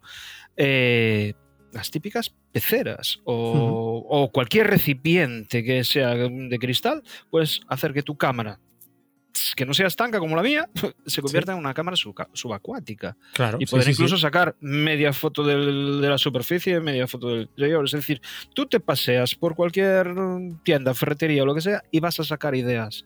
Sí. No hace falta tampoco gastarse un dineral en... Sí, yo no hace, no hace- bueno, hace, hace ya tiempo vi unas fotografías que me resultaban muy curiosas, que eran retratos y tenían como una especie de, de haz de luz así en color eh, dorado, así alrededor de la persona, o en forma de anillo, o en forma redondo, o solo media luna. Y estuve buscando cómo se hacía, cómo se hacía, y resulta que está hecho con una tubería de cobre eh, delante del objetivo. Entonces eh, vas moviendo la tubería enfrente del objetivo y vas viendo eh, cómo el sol refleja sobre el cobre en el, hacia, hacia la cámara y eso crea un anillo que es súper curioso. Estamos hablando de que un trozo de, tubo de cobre no vale nada, vale dos duros, ¿sabes? O sea, es cuestión de tener idea. Un tip que puede servir para la calle y que todo el mundo tiene a mano, más en tiempos como los de hoy, ¿no? Es un Kleenex. Te pones un Kleenex así como has indicado del, del tubo, lo pones, lo acercas a tu objetivo y, con el desenfoque que crea el objetivo eh, vas a hacer una niebla. Claro. Y a través de, pues ya tienes una atmósfera ahí que puedes inventarte, que no esté en la calle. Ya tienes ahí una atmósfera. Sí, sí, sí, sí. Bueno, oye, son cosas que, bueno, es cuestión de tener un poco de idea, ir practicando y es donde, donde, como tú decías, donde más vamos a aprender. O sea, en, la práctica. Vale, oye, y escúchame una cosa, ¿Anso escucha música? Sí. ¿Sí? ¿Y de qué tipo? Sí. ¿Solo escuchas muñeiras o alguna otra cosa? No, a ver, me gusta la música folk y, la música folk celta, ¿no? Mm. Me gusta mucho, pero no soy de muñeiras, ni mucho menos. A ver, me ponen una muñeira, vale, incluso la bailo, que mi familia tiene tradición de, baile gallego regional. Y, los trajes son muy caros. ¿eh? sí, sí, sí. Son hechos a mano, o sea, como en todas las comunidades. Aquí tenemos también nuestras. Pero también te digo, si me ponen una alborada todas las mañanas para despertarme, termino no sé, cometiendo un no voy a decirlo, no va a ser que un día pase. Eh, pero no, yo soy un poco, no sé, un, poco más rockero. A mí me gusta el, rock y, bastante durillo por encima. Sí, ¿no? Eres de, rock heavy, de, de, rock, oscuro. Bueno, bueno ¿no? te hacía yo con ello, mira. Yo no utilizo el Spotify ese, pero sí lo llegué a utilizar y debe haber una, una lista de... Si se me busca por, mi nombre, igual a lo mejor hasta se me encuentra. No sé si terminé borrando la, la cuenta o no. Pero tenía una lista que venía Relaxing Café con Leite. y bueno, yo creo que lo más suave podía ser, qué sé, Sepultura o cosas así. Sí, sí, no, no, pues mira, no, no te hacía yo con, ese tipo de. No, bueno, tipo de música, con ese estilo. Con ese estilo de música, ¿no? Bien, bien, bien, bien. También me gusta. Eh, esto puede sonar ya locura total, pero me gusta el techno también. Eh, sí, bueno, por, ¿por qué no? Claro. Pero todo, como digo yo, a ver, también va por temporadas y estados de ánimo. Es decir, yo lo que tengo claro es que hay dos estilos musicales que a mí nunca me han dejado de, hacer tilín y es el heavy metal, el rock y todo lo relacionado con, el rock y, el techno. Por eso solo nombrarlas. Ahora, me pones a, Wagner, que es el metalero de, los clásicos, y, y, me lo escucho perfectamente. O a Chopin, o a Borja, o cualquiera. Vale. ¿Y para hacer fotografía? Pues, eh, ¿Utilizas música o no? No, generalmente no. Yo sé que muchos sí utilizan música y bueno, yo tengo salido también con auriculares. Eh, cuando se me ve con auriculares generalmente estoy escuchando algún podcast. Vale. Pero no para fotografiar, porque eh, para pasear y, ver cosas, lo que yo te decía, cuando quiero fotografiar con la cabeza y no con la cámara, sí que puedo andar con auriculares y escuchar sobre todo podcast o, música a veces. Pero no para fotografiar, porque me gusta escuchar todo lo que sucede. Y aparte que, a ver, cuidado, es un peligro también andar andar con auriculares por la calle en una ciudad, ¿eh? es bastante peligroso. Eh, sobre todo ahora con todos los mm, vehículos que hay eh, eléctricos, que no sé, que ya es difícil escucharlos sin auriculares, cuanto más cuando está escuchando. Y aparte me gusta eh, fotografiar mm, escuchando la calle porque te puedes encontrar que alguien a lo mejor no está cómodo y te ha dicho algo y si vas con auriculares no te enteras y se puede pensar que por encima lo estás... Mm, obviando, ¿no? Que estás pasando de él. Sí, sí, sí, Y cuantos menos problemas te busques, Mm, mejor, porque por lo que decíamos, la gente a veces es hipócrita, pero bueno, yo no, he tenido nunca mayor problema. Claro, sí, sí, mira, ahí, ahí que estamos en común, que yo ahora hace poco que, sucumbí a la tentación y entré en el club de fotografía callejera de, de J. Barros y se comenta mucho por ahí, J lo dice mucho, y eh, cuando hay un problema de este estilo, que no tiene por qué haberlo, pero si alguien eh, te dice que por qué estás haciendo fotografías y se la enseñas y no le gusta y te pide que la borres, pues la borras y ya está. Eh, a no ser que sea la fotografía de tu vida, que no lo va a ser seguramente, eh, no tiene ningún sentido estar discutiendo con una persona por una foto. Y aunque sea la fotografía de tu vida, tienes que tener claro una cosa, de si la persona no es reconocible. Es que yo, a ver, normalmente cuando fotografío procuro que no sean reconocibles, pero no siempre, no siempre es así. Hmm. Y en Marte, eh, yo lo digo, por ejemplo, en mi web, eh, escribo en gallego, pero bueno, están los traductores y, y no hay problema ninguno. Es importante también tener cierta empatía. Es decir, eh, mi cara puede ser no reconocible en un momento dado, pero si yo me veo en una foto, posiblemente yo me reconozca o un familiar me reconozca. Sí. E incluso se han dado casos de, denuncias a, algún decir, oye, ese es mi, mi, padre, no sé qué tal, y tú miras y dices, pues no, no es tu padre, no ha estado nunca en ese sitio, simplemente que esta cara eh, se parece a la de tu padre. Sí, se parece, pero no lo es. no lo es. Porque, sobre todo, por ejemplo, nosotros que vamos con barba o que vayas con un sombrero. Mira, eh, lo de estar reconocible lo, sabemos eh, fácil por el DNI. Si tú crees que eres reconocible con un sombrero, con una mascarilla, vete a hacerte la, vete a presentarte al DNI a ver si te la admiten la foto. Te lo van a admitir. Eh, por eso no se admiten con, gorros, ¿no? Claro, sí, sí, sí, sí. Pero aún así hay que tener esa empatía. Y, aunque sea, es que la foto de tu vida, ¿cuál puede ser? ¿Cuál puede ser? Una persona se vea, ¿cuál puede ser la foto de tu vida? A lo mejor esa foto eh, que tú crees que puede ser de tu vida te va a buscar la ruina. Sí, sí, sí, sí. Sí, sí, a ver, yo lo tengo claro. Eh, por eso lo decía así, con esa cierta ironía, ¿no? A no ser que sea la foto de tu vida. Y, tú, como sabes, lo primero que esa va a ser la foto de tu vida, número uno. Eh, número dos, eh, la foto de tu vida seguramente pasará a ser la foto de tu vida cuando te hayas muerto. Hasta entonces no te va, tú no te vas a enterar. y el resto puede que será entonces. Y lo tercero, que no merece la pena el, estar discutiendo con una persona por una fotografía, a mi parecer, a mi punto de vista. Aunque lleves la razón, porque seguramente si ya tienes, eh, ya llevas un tiempo haciendo fotografía de calle y tienes las cosas más o menos claras, tú sabes cuándo llevas razón y cuándo no. Pero aunque lleves la razón, no merece la pena. No, y aparte que hoy, hoy en día con las redes sociales es fácil, es fácil machacar a alguien, entonces basta que te empiecen a poner comentarios eh, indeseados de que eres un faltón, que eres no sé qué, para que luego tú quieras hacer una foto, yo que sé, a, alguien, un retrato y que vean eso y dicen, no, no, tú a mí no me haces una foto ni porque tú eres un sinvergüenza. Sí. Entonces, es que no vale la pena. Pero bueno, mm, yo te lo, te lo digo sinceramente, no me he encontrado ningún problema. O sea, como mucho eso, me has sacado una foto. Y dices, no, y si quieres, yo, yo animo a enseñarlas, ¿eh? yo las enseño y digo, no, mira, yo lo que hice fue esto, porque muchas veces eh, alguien se piensa que le has sacado una foto porque está pendiente de ti, pero no se la está sacando a esa persona precisamente, está a otra. Sí, sí, sí. Y que, y que te han dicho que, o sea, que, que sí, efectivamente te han pillado. Pues, sí, mira, la saqué por esto, esto y esto. Mira, es que mira este toque de luz, esto que te va por aquí. Yo lo explico. sí, sí, sí. ¿Por qué no? ¿Que no la. ¿Qué quieres que la borre? La borro. La borro.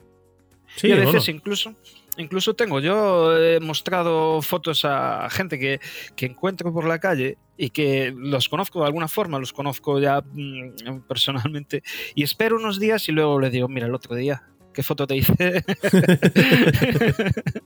Eso también es muy bonito. Sí, hombre.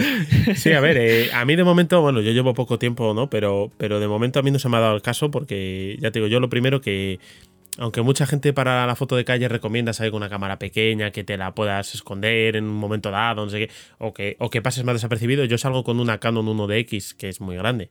Entonces yo la llevo siempre a la vista, yo la colgo con una cinta lateral y yo la llevo a la vista y yo cuando estoy haciendo fotos, la gente me ve que estoy haciendo fotos. O sea, pero eh, podríamos entrar en el tema de si actúan después o no actúan, es foto de calle o foto de calle. Bueno, habría que, habría que discutirlo durante un buen rato, ¿no? Pero yo por lo pronto no tengo ninguna, ningún interés en, esconderme. Y es más, si llevas un rato haciendo fotos, al final la gente pasa de ti 3 kilos. Entonces, de momento no se me ha dado el caso de que alguien me venga a decir, oye, ¿me has hecho una foto? Y yo, sí, vamos a ver, si tengo una cámara que es así de grande y, te, la estoy, te la estoy poniendo delante de la cara y has oído hacer clac, pues sí, te he hecho una foto. Ah, es así. De hecho, yo una de, mis primeras inversiones con la fotografía digital, que lo decía, soy multimarca, pues fue Fuji, con una mm. bridge, una bridge enorme, con un objetivo que parecía de, ir a hacer safari y, y, con un sensor APS-C, y, y, el objetivo creo que daba hasta 400 milímetros de focal desde 28 o 24. Eso era un armatroste, es que eso se veía a kilómetros. Y yo hacía fotos de calle con eso. sí, sí. Nunca bueno, más. Yo he llegado, a ver, yo eh, soy mucho de salir con el 50, este, las últimas veces estoy saliendo con el 1740, pero yo he llegado a salir a hacer fotos de calle con la Canon y el 70-200. O sea, ya llevo, llevas un monstruo bastante grande. Y es más, yo creo que la gente al revés eh, dice, nada, este será para algún periódico o será para algo así, porque con esa cámara que trae, tiene que ser algo de eso. ¿sabes? Sí, sí, suelen pensarlo. Ahora Ahora con ciertas cosas que han sucedido, pues a lo mejor, o, con la hipocresía que tenemos, pues a lo mejor ya ni siquiera a un periodista respetarían. sí, bueno, puede ser, puede ser. Pero eso, luego, a ver, cierto es que yo, por ejemplo, en aquellos tiempos con esa Fuji, pues me daba un poco de, de cosas sacar a la gente. Yo es que tampoco fui nunca de sacar a la gente reconocible. Vale. Entonces, y bueno, tenía una la fotografía de calle que yo hacía hasta. Hasta entonces, quizás era un poco más de. de otro. de, cosas. Mm, que no incluían tan la gente tan cerca o porque no era no era como me explico no no era la calle no solo la considero que mm, con personas es decir hay muchas cosas que suceden en la calle entonces a mí, hasta que conocí a J, me daba bastante vergüenza que tenía hecho. O sea, no quiere decir que no hiciera fotografías a personas, ¿eh? que sí que las hacía. Y de cerca. Pero me refiero a que no era, no sé, tenía cierta cierta timidez porque el mundo digital trajo tanta cámara que notaba cierta animaversión contra, contra el fotógrafo. Sí. No sé, yo en, hace muchos años, cuando yo empezaba, y con, pues me, me resultaba mucho más fácil que cuando empecé en digital a hacer fotografía a la gente. No sé si me expliqué. Sí, sí, sí, sí, te entendí, sí. Sí, sí, sí, veías una cámara y no era tan, tan, mm, tan dramático como ver ahora una cámara. Era como ver un móvil, por así decir. Y eso que llamaba la atención porque no había tantas. Pero, sí, sí. Pues pero era de otra manera, sí. Claro, ibas a la cantina donde estaba tu padre y sacabas fotos a la gente bebiéndose sus tazas y, nadie te decía nada. Claro. Es que nadie te decía nada y sabían que eso iba a terminar en un papel. Sí, sí. Sí, pero yo creo que la gente ahora está más en, ese tema porque, porque eso, lo hablamos, la hipocresía de que, de que un fotógrafo le haga una foto y luego se aproveche de su imagen para ganar dinero. Mire usted, si yo no le estoy haciendo una foto a usted, si yo estoy haciendo una foto de la calle, usted está en la calle y sale la fotografía, pero igual que ha salido usted, podría haber salido cualquier otro y yo no voy a ganar más o menos porque salga usted o salga cualquier otro, o sea, es así. Y es que, te digo sinceramente, le conviene que ganes dinero con la foto. es que a nadie, yo creo que a ningún fotógrafo de calle se le ocurre vender fotografías de calle con personas, y menos si son reconocibles. Claro. Porque entonces sí tienes que compartir tus derechos. A esa persona le interesaría un montón que tú vendieses esa foto. Le interesaría porque tendría que llevar parte. Sí, sí, justo. Sí, sí, sí, sí. Vale, y ahora sí que te voy a preguntar, eh, ¿qué referentes tiene Anso en fotografía? Uf, tengo un montón. Y aparte cada vez tengo más, pero claro, referentes que te me imagino que será que te influyan, ¿no? De, en tu forma de, eso ver. Es, eso es. Pues, hombre. Mm,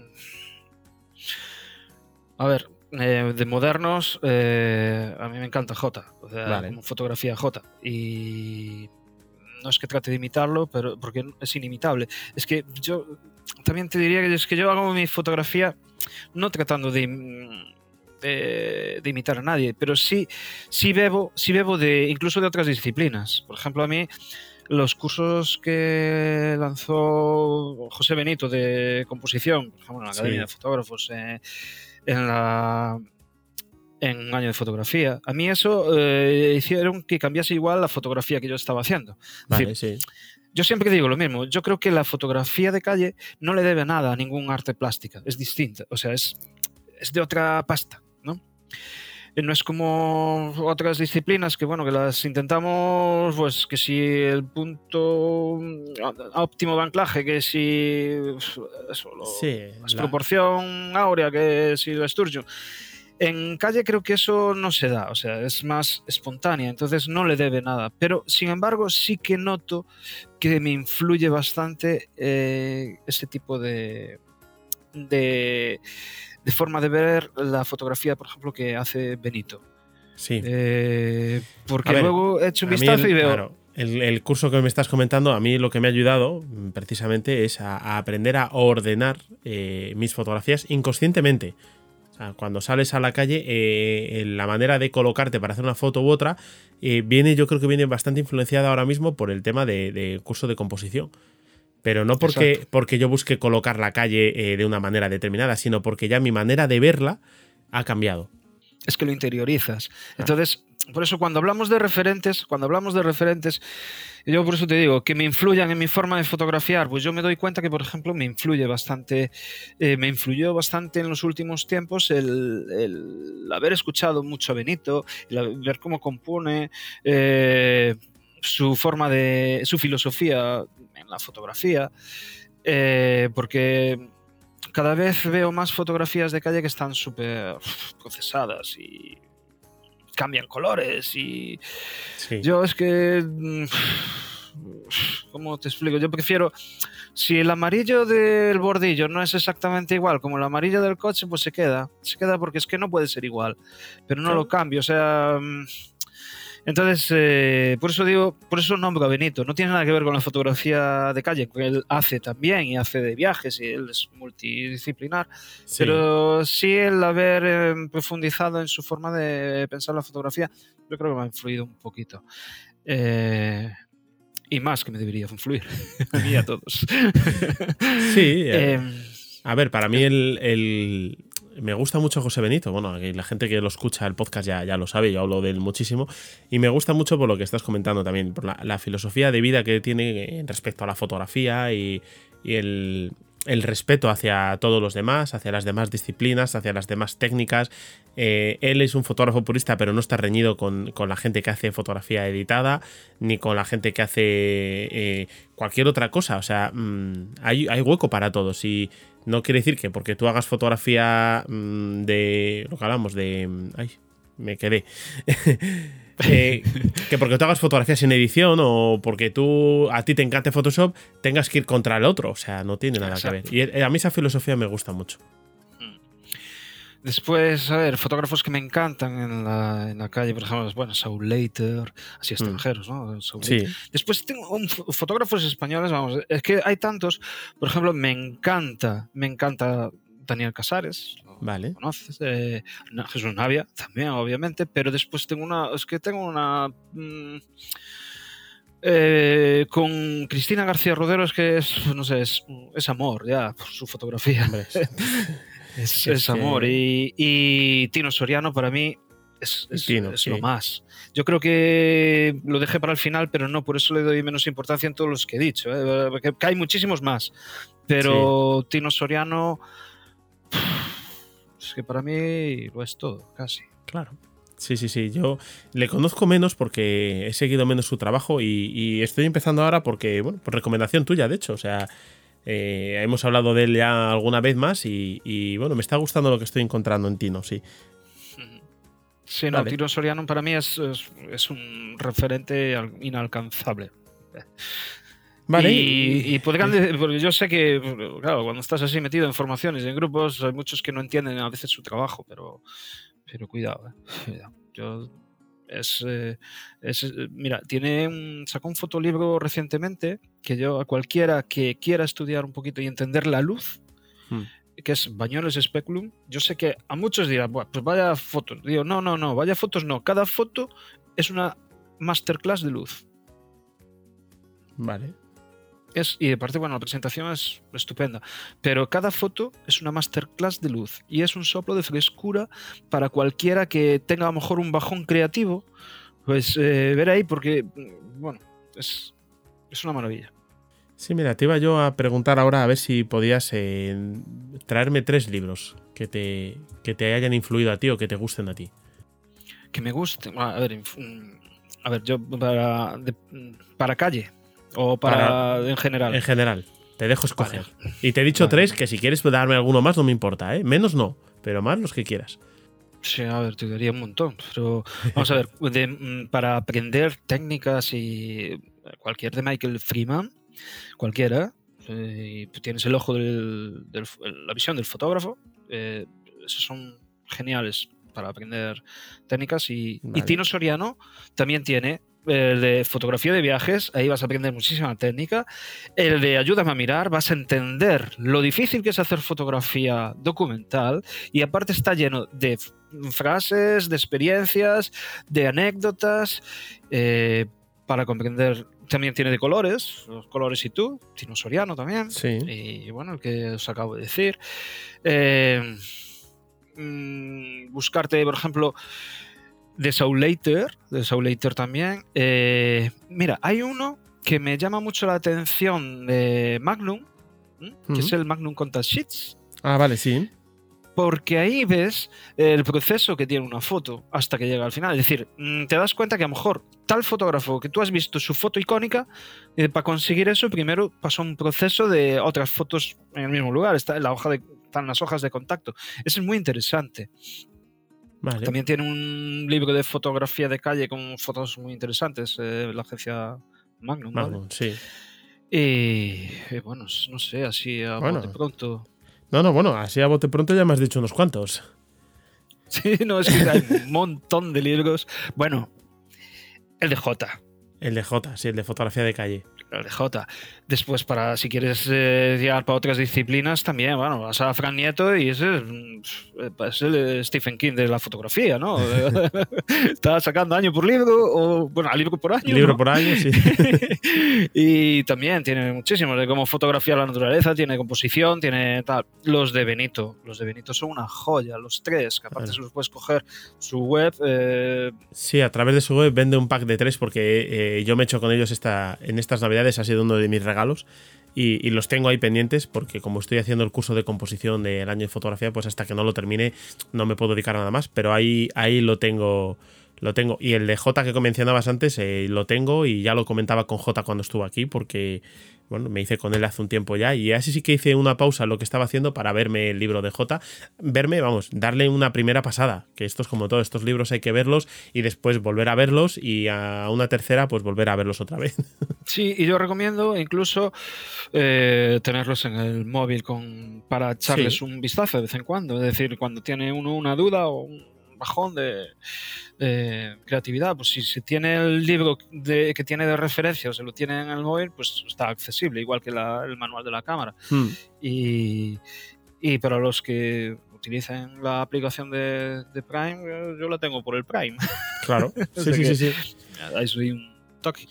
Y, y yo creo que el, el DJ es muy interesante porque tiene varias cosas. Tiene, empieza con algo de historia, Sí, te recomienda libros, te- tiene técnica, tiene su visión de hacer las fotos y tiene revelado. sí. Tiene Sí, es un, es Entonces, un libro muy completo, sobre todo pues para la gente que está empezando. Es un libro muy completo, a mí me gustó mucho.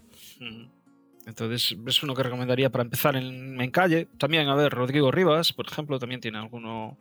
ah, tiene de calle, tiene de móviles, no solo de móviles. es que Rodrigo Rivas da, da clases en. Creo que en EFTI.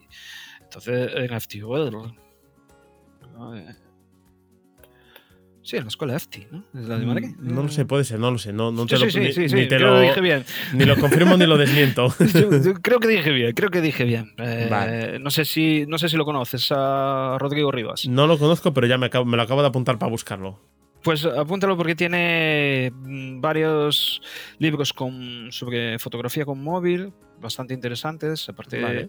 también es fotógrafo de, de viajes, de calle y utiliza mucho el móvil. Entonces, eso para alguien que quiera empezar y no quiera andar gastándose mucho dinero, pues un móvil tiene, mano, siempre. Sí, sí, sí. Desgraciadamente llevamos siempre un móvil. Sí, bueno, eh, bueno, es desgraciadamente para unas cosas y, bueno para otras. Sí, lo que pasa es que eso, estamos muy dependientes de él. Sí, eso sí es verdad. Eso sí es verdad. Yo, nosotros, eh, yo cuando me voy de vacaciones, de esto que te coges una semana y te vas de vacaciones con la familia, yo mi teléfono queda donde estemos durmiendo, en el apartamento, en el hotel, donde sea, el teléfono queda allí. La familia ya lo sabe, que yo no llevo el teléfono, que llamen a mi mujer si necesitan algo y no. Y no, es que no quiero saber nada del teléfono, lo veo cuando desayuno y no lo vuelvo a ver hasta la noche. Claro. Es que es necesario, yo mi, cabeza lo necesita. Sí, sí, es que eh, es como como digo yo, incluso ahora los críos ya no esperas ni que tengan los 16 años. Yo mi cría con 12 mm. tiene un móvil, lo tiene apagado en clase, pero le pido que lo encienda al salir. Es decir, claro saber que está localizable, que te manda la ubicación. Hoy en día es fácil saber. Sí, sí, sí, sí. Sí, sí pues digo que, tiene sus cosas buenas y sus cosas malas. Hmm. Vale, ¿y Anso es de proyectos personales? Yo es que tengo amor-odio con los proyectos personales. Es, algo que. A ver, mm, como digo yo, define un proyecto personal. Porque eh, decir, eh, si tú me dices, eh, tienes algo que quieras hacer con definido, te diré, no, no. Pero es que muchos fotógrafos dicen, proyecto personal, sí, pero luego empiezas a ver, digo, ah, claro, yo puedo hacer mi, proyecto personal de, mi archivo. Digo, pues ahora quiero hacer proyecto personal de tal cosa, pues mi archivo. Entonces, Sí, mm. es que yo creo que en ese caso se utiliza mal el término proyecto personal, pero para mí un proyecto personal es algo que tú te propones hacer, no es algo que tú vas buscando de lo que ya has hecho. Claro, claro, eh, y eso yo creo que... Para mí, eh, que volvemos a lo mismo, esto es la opinión de cada uno. Sí, no estoy de acuerdo, por eso a eso iba, porque creo que estamos hablando de lo mismo. Entonces, en ese aspecto, pues no me he marcado un proyecto personal concreto. Yo tengo ahí mi, web en la que eh, primero tenía una web exclusiva para mi fotografía de calle. Y ahora está todo en, una que, hice para, para mí, para mi mujer, para mi hija, para un, amigo que es sensei también, es mi sensei. Y entonces ahí estamos los cuatro y ese es como casi nuestro proyecto personal. Entonces ahí hay un apartado que se llama Fotografancho, que ya ya lo dice todo. Dice, ese es, soy yo, ahí estoy yo. Ahí estoy yo y mi forma de ver iba por capítulos. Es decir, mm, podríamos decir que ese es un proyecto, pero que bueno, que no lo, no lo considero tampoco un proyecto personal. Yo un proyecto personal sería decir, pues, que sí, lo tenemos planteado, pero hace falta tiempo, hace falta que mi... Claro, yo tengo un trabajo que es difícil de coordinar, pero si queríamos hacer algo más ah, enfocado a mostrar las costumbres actuales de, Galicia, ¿no? Pero eso, claro, no sabemos si lo vamos a poder. Bueno, pero, pero es un proyecto personal al final de cuentas. Pero lo que es en marcha, en marcha, pues mm, eso. Bueno, sí, sí. La web, mira, la web, voy a aprovechar ya que lo mencionabas. Eh, en la web a ti te pueden encontrar en desde cámara.com barra anso da fonte o simplemente desde cámara.com y ahí ya entra en lo que hablábamos de, la web donde podemos encontrarte a ti, a tu mujer y, a tu sensei. Eh, podemos encontrar el blog, podemos encontrar a Gatofado, podemos encontrar un montón de cosas que, es interesante de visitar, la verdad. Porque, porque, oye, tiene un punto de vista diferente. A mí me gusta leer a Gatofado. el gatiño que fue censurado por, por, Instagram, pero vamos, a saco. Yo no sé por qué, no, no le veo nada que... Pero bueno, ya sabemos que las censuras en Instagram ah, y esas cosas.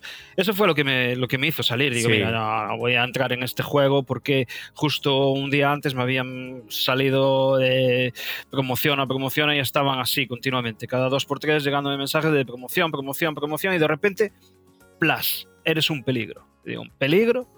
un peligro, pero si tenéis número DNI, tenéis todo, digo, peligro. Bueno, sí, sí, sí, sí. No, no, no, pues, pues el que esté interesado que se pase y, que, que, lea un rato a Gatofado porque es interesante. Es verdad que, está en gallego, pero vamos, se, puede utilizar traductor perfectamente, el que no entienda gallego y, y vamos, no, no tiene ningún misterio, se puede, se puede leer perfectamente. Y, si no, que me lo pida y le hago una traducción y se la mando. sí, a ver, lo de utilizar el gallego es, eh, es porque estamos todos de acuerdo que, por ejemplo, eh, mi mujer poco lo utiliza, utiliza el español normalmente. Yo sí, yo fuera de, o sea, en mi vida cotidiana utilizo mucho el gallego y mi sensei también. Entonces estamos eso, de acuerdo en que al principio lo dudábamos, que sí tal, pero dije, mira, es que es una manera de potenciar, de decir, mira, aquí somos muchas lenguas y no hay nada. De hecho, no es un gallego normativo, ya te lo digo de entrada. tampoco es un gallego que no existe, es, un gallego un poco más arcaico en, en cuanto a que la, la, RAC fue modificando y fue, bueno, es una cosa de gramáticas que, nos, desviamos del tema, pero eso, yo ya sé que no es el gallego normativo, es que no es mi intención tampoco. Yo hablo como en gallego porque es, es la lengua de, de, mi lengua materna, entonces que no es un desprecio contra el español. Eh. sí, sí, no, no, no, no, para nada. es más, eh, bueno, yo eh, está por ver todavía la parte de España donde se hable una, una lengua cooficial o eh, eh, está por ver el sitio donde yo haya ido que me hayan puesto pegas para hablar en castellano. Porque yo todavía no me lo he encontrado en ningún sitio, ¿eh?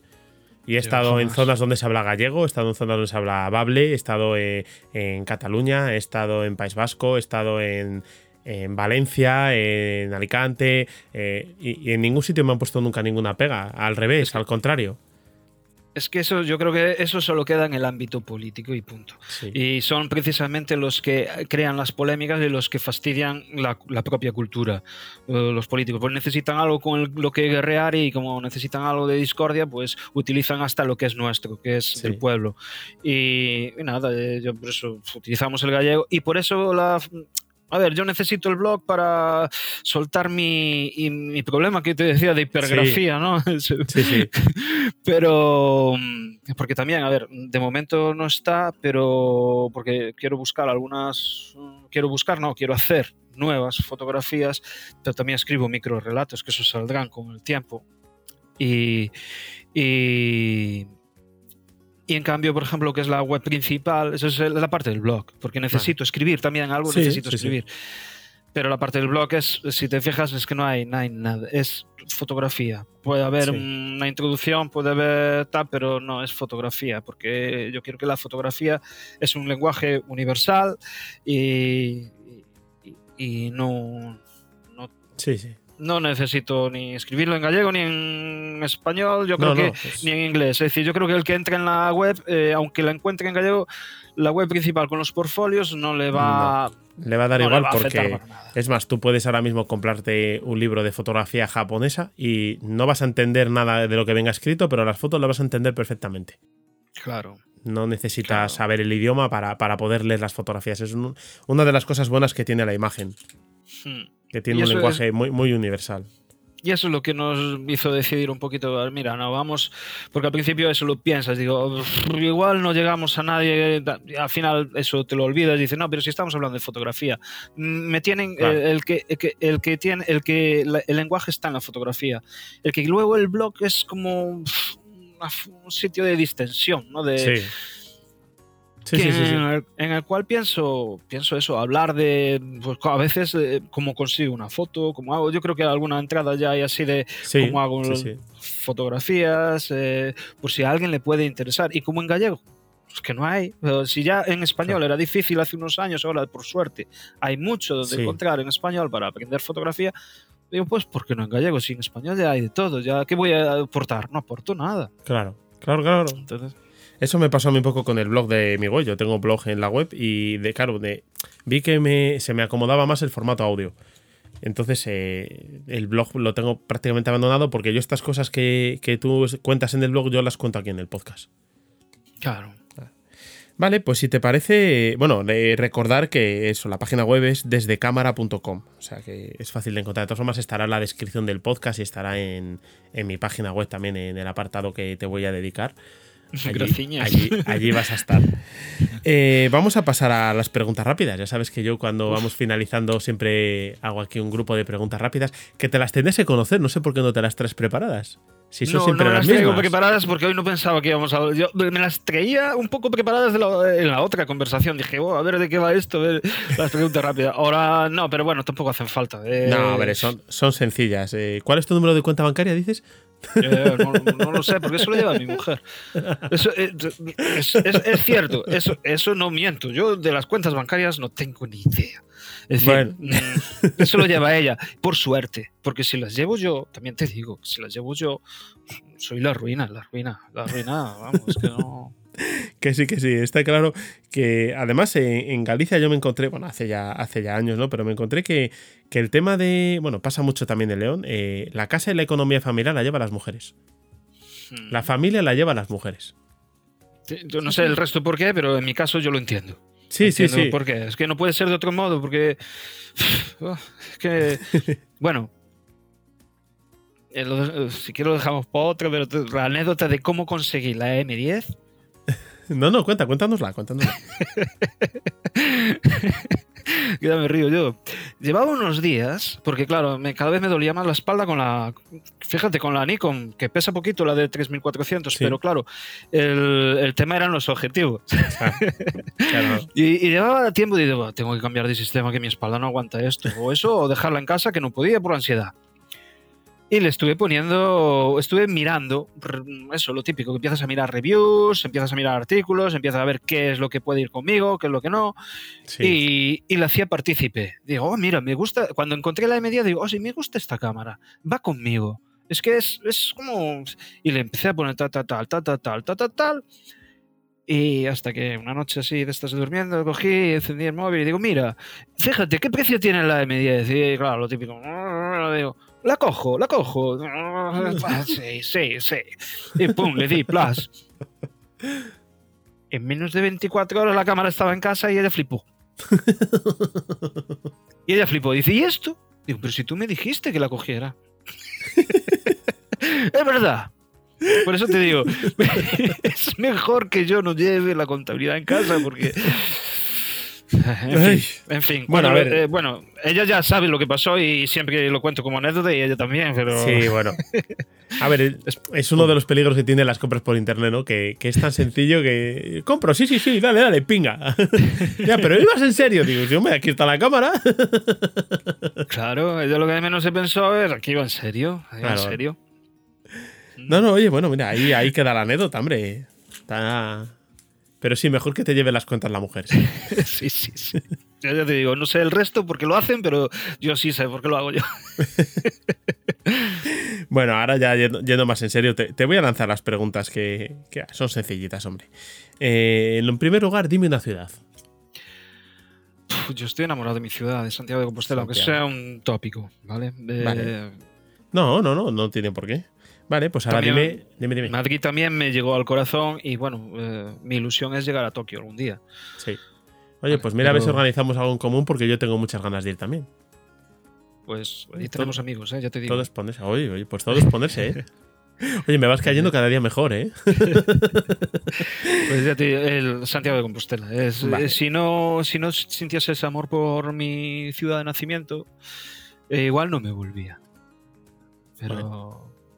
Me fui, vi lo que había afuera y Santiago. Y volviste, vale. Y ahora, pues dime un rincón de Santiago. Uh, la Plaza Quintana, hay muchos, pero la Plaza de Quintana es especial. Allí siempre suceden cosas eh, muy interesantes y yo cuando la, eh, siempre, siempre las coge mi mujer al final. Vale. Bueno, pues ahora una comida. Una comida, la tortilla. La tortilla de patatas es mi debilidad. Tortilla. Y la de mi hija. Bueno, bien, bien, bien. Hoy, hoy voy a preparar una porque así no me peleo con ella. Si tiene poco tiempo, que tiene clase por la tarde, así no me peleo con ella. Bueno, bien, bien, bien, bien. ¿Y un lugar para perderse? Yo creo que mm, eh, conocido o desconocido para mí, en, en persona. Eh, Eh, yo creo ya- que Tokio. Tokio. Tokio es el, yo creo que es el lugar perfecto para perderse. Tokio Vale. o Shanghai. Por la- por- mm, te digo, esto no por experiencia propia, pero porque veo fotos de, de Tatsu Suzuki, de mm, fotos de Shanghai, Sí. de y, y- y eso tiene que ser una gozada, perderse. ¿Dónde Sí, me sí, sí. perdería? ¿Dónde me gustaba perderme a mí? En Madrid me gustaba mucho perderme. Bueno, pues eh, apuntamos las dos porque me parece interesante además el apunte que has hecho, que, bueno, puede ser una ciudad eh, para perderse aunque tú no la conozcas todavía. O sea, que te gustaría perderte en ella. Me parece un apunte muy bueno. Vale, ¿y un color? El negro y el rojo. Eh, a ver, es que el negro no es un color, ¿sabes? Bueno, pero, pero forma parte de. Forma parte. ¿El negro no es un color o, los todos, o son todos a la vez? O son todos a la vez. O sea, por eso no lo considero color, pero sí forma parte de mi vida. El negro lo formó siempre desde rockero, vestía, eh, vestía de negro, es que vestía. el negro iba conmigo a todos lados. Ahora el negro viene conmigo por la noche haciendo live painting, lo que sea, siempre que va conmigo. Entonces es fácil encontrarme fotografiando de negro. Vale. O es fácil en rojo, amarillo. O sea, muy. Ahora, desde hace unos años que me. Cambié el negro eh, por mucho colorido. Vale. Igual que cambié la fotografía en blanco y negro por la fotografía en color. no sé si va junto o no. Puede ser, puede ser que tenga, que tenga algo que ver. Vale. ¿Y un medio de transporte? Me hubiese gustado que fuese la bicicleta, pero si estamos hablando de para transportarnos de un lado a otro, utilizo el coche. Ojalá no fuese así, pero es el medio de transporte que utilizo. Y después caminar, pero como medio de transporte, el que más utilizo es el, es el coche. Coche, vale.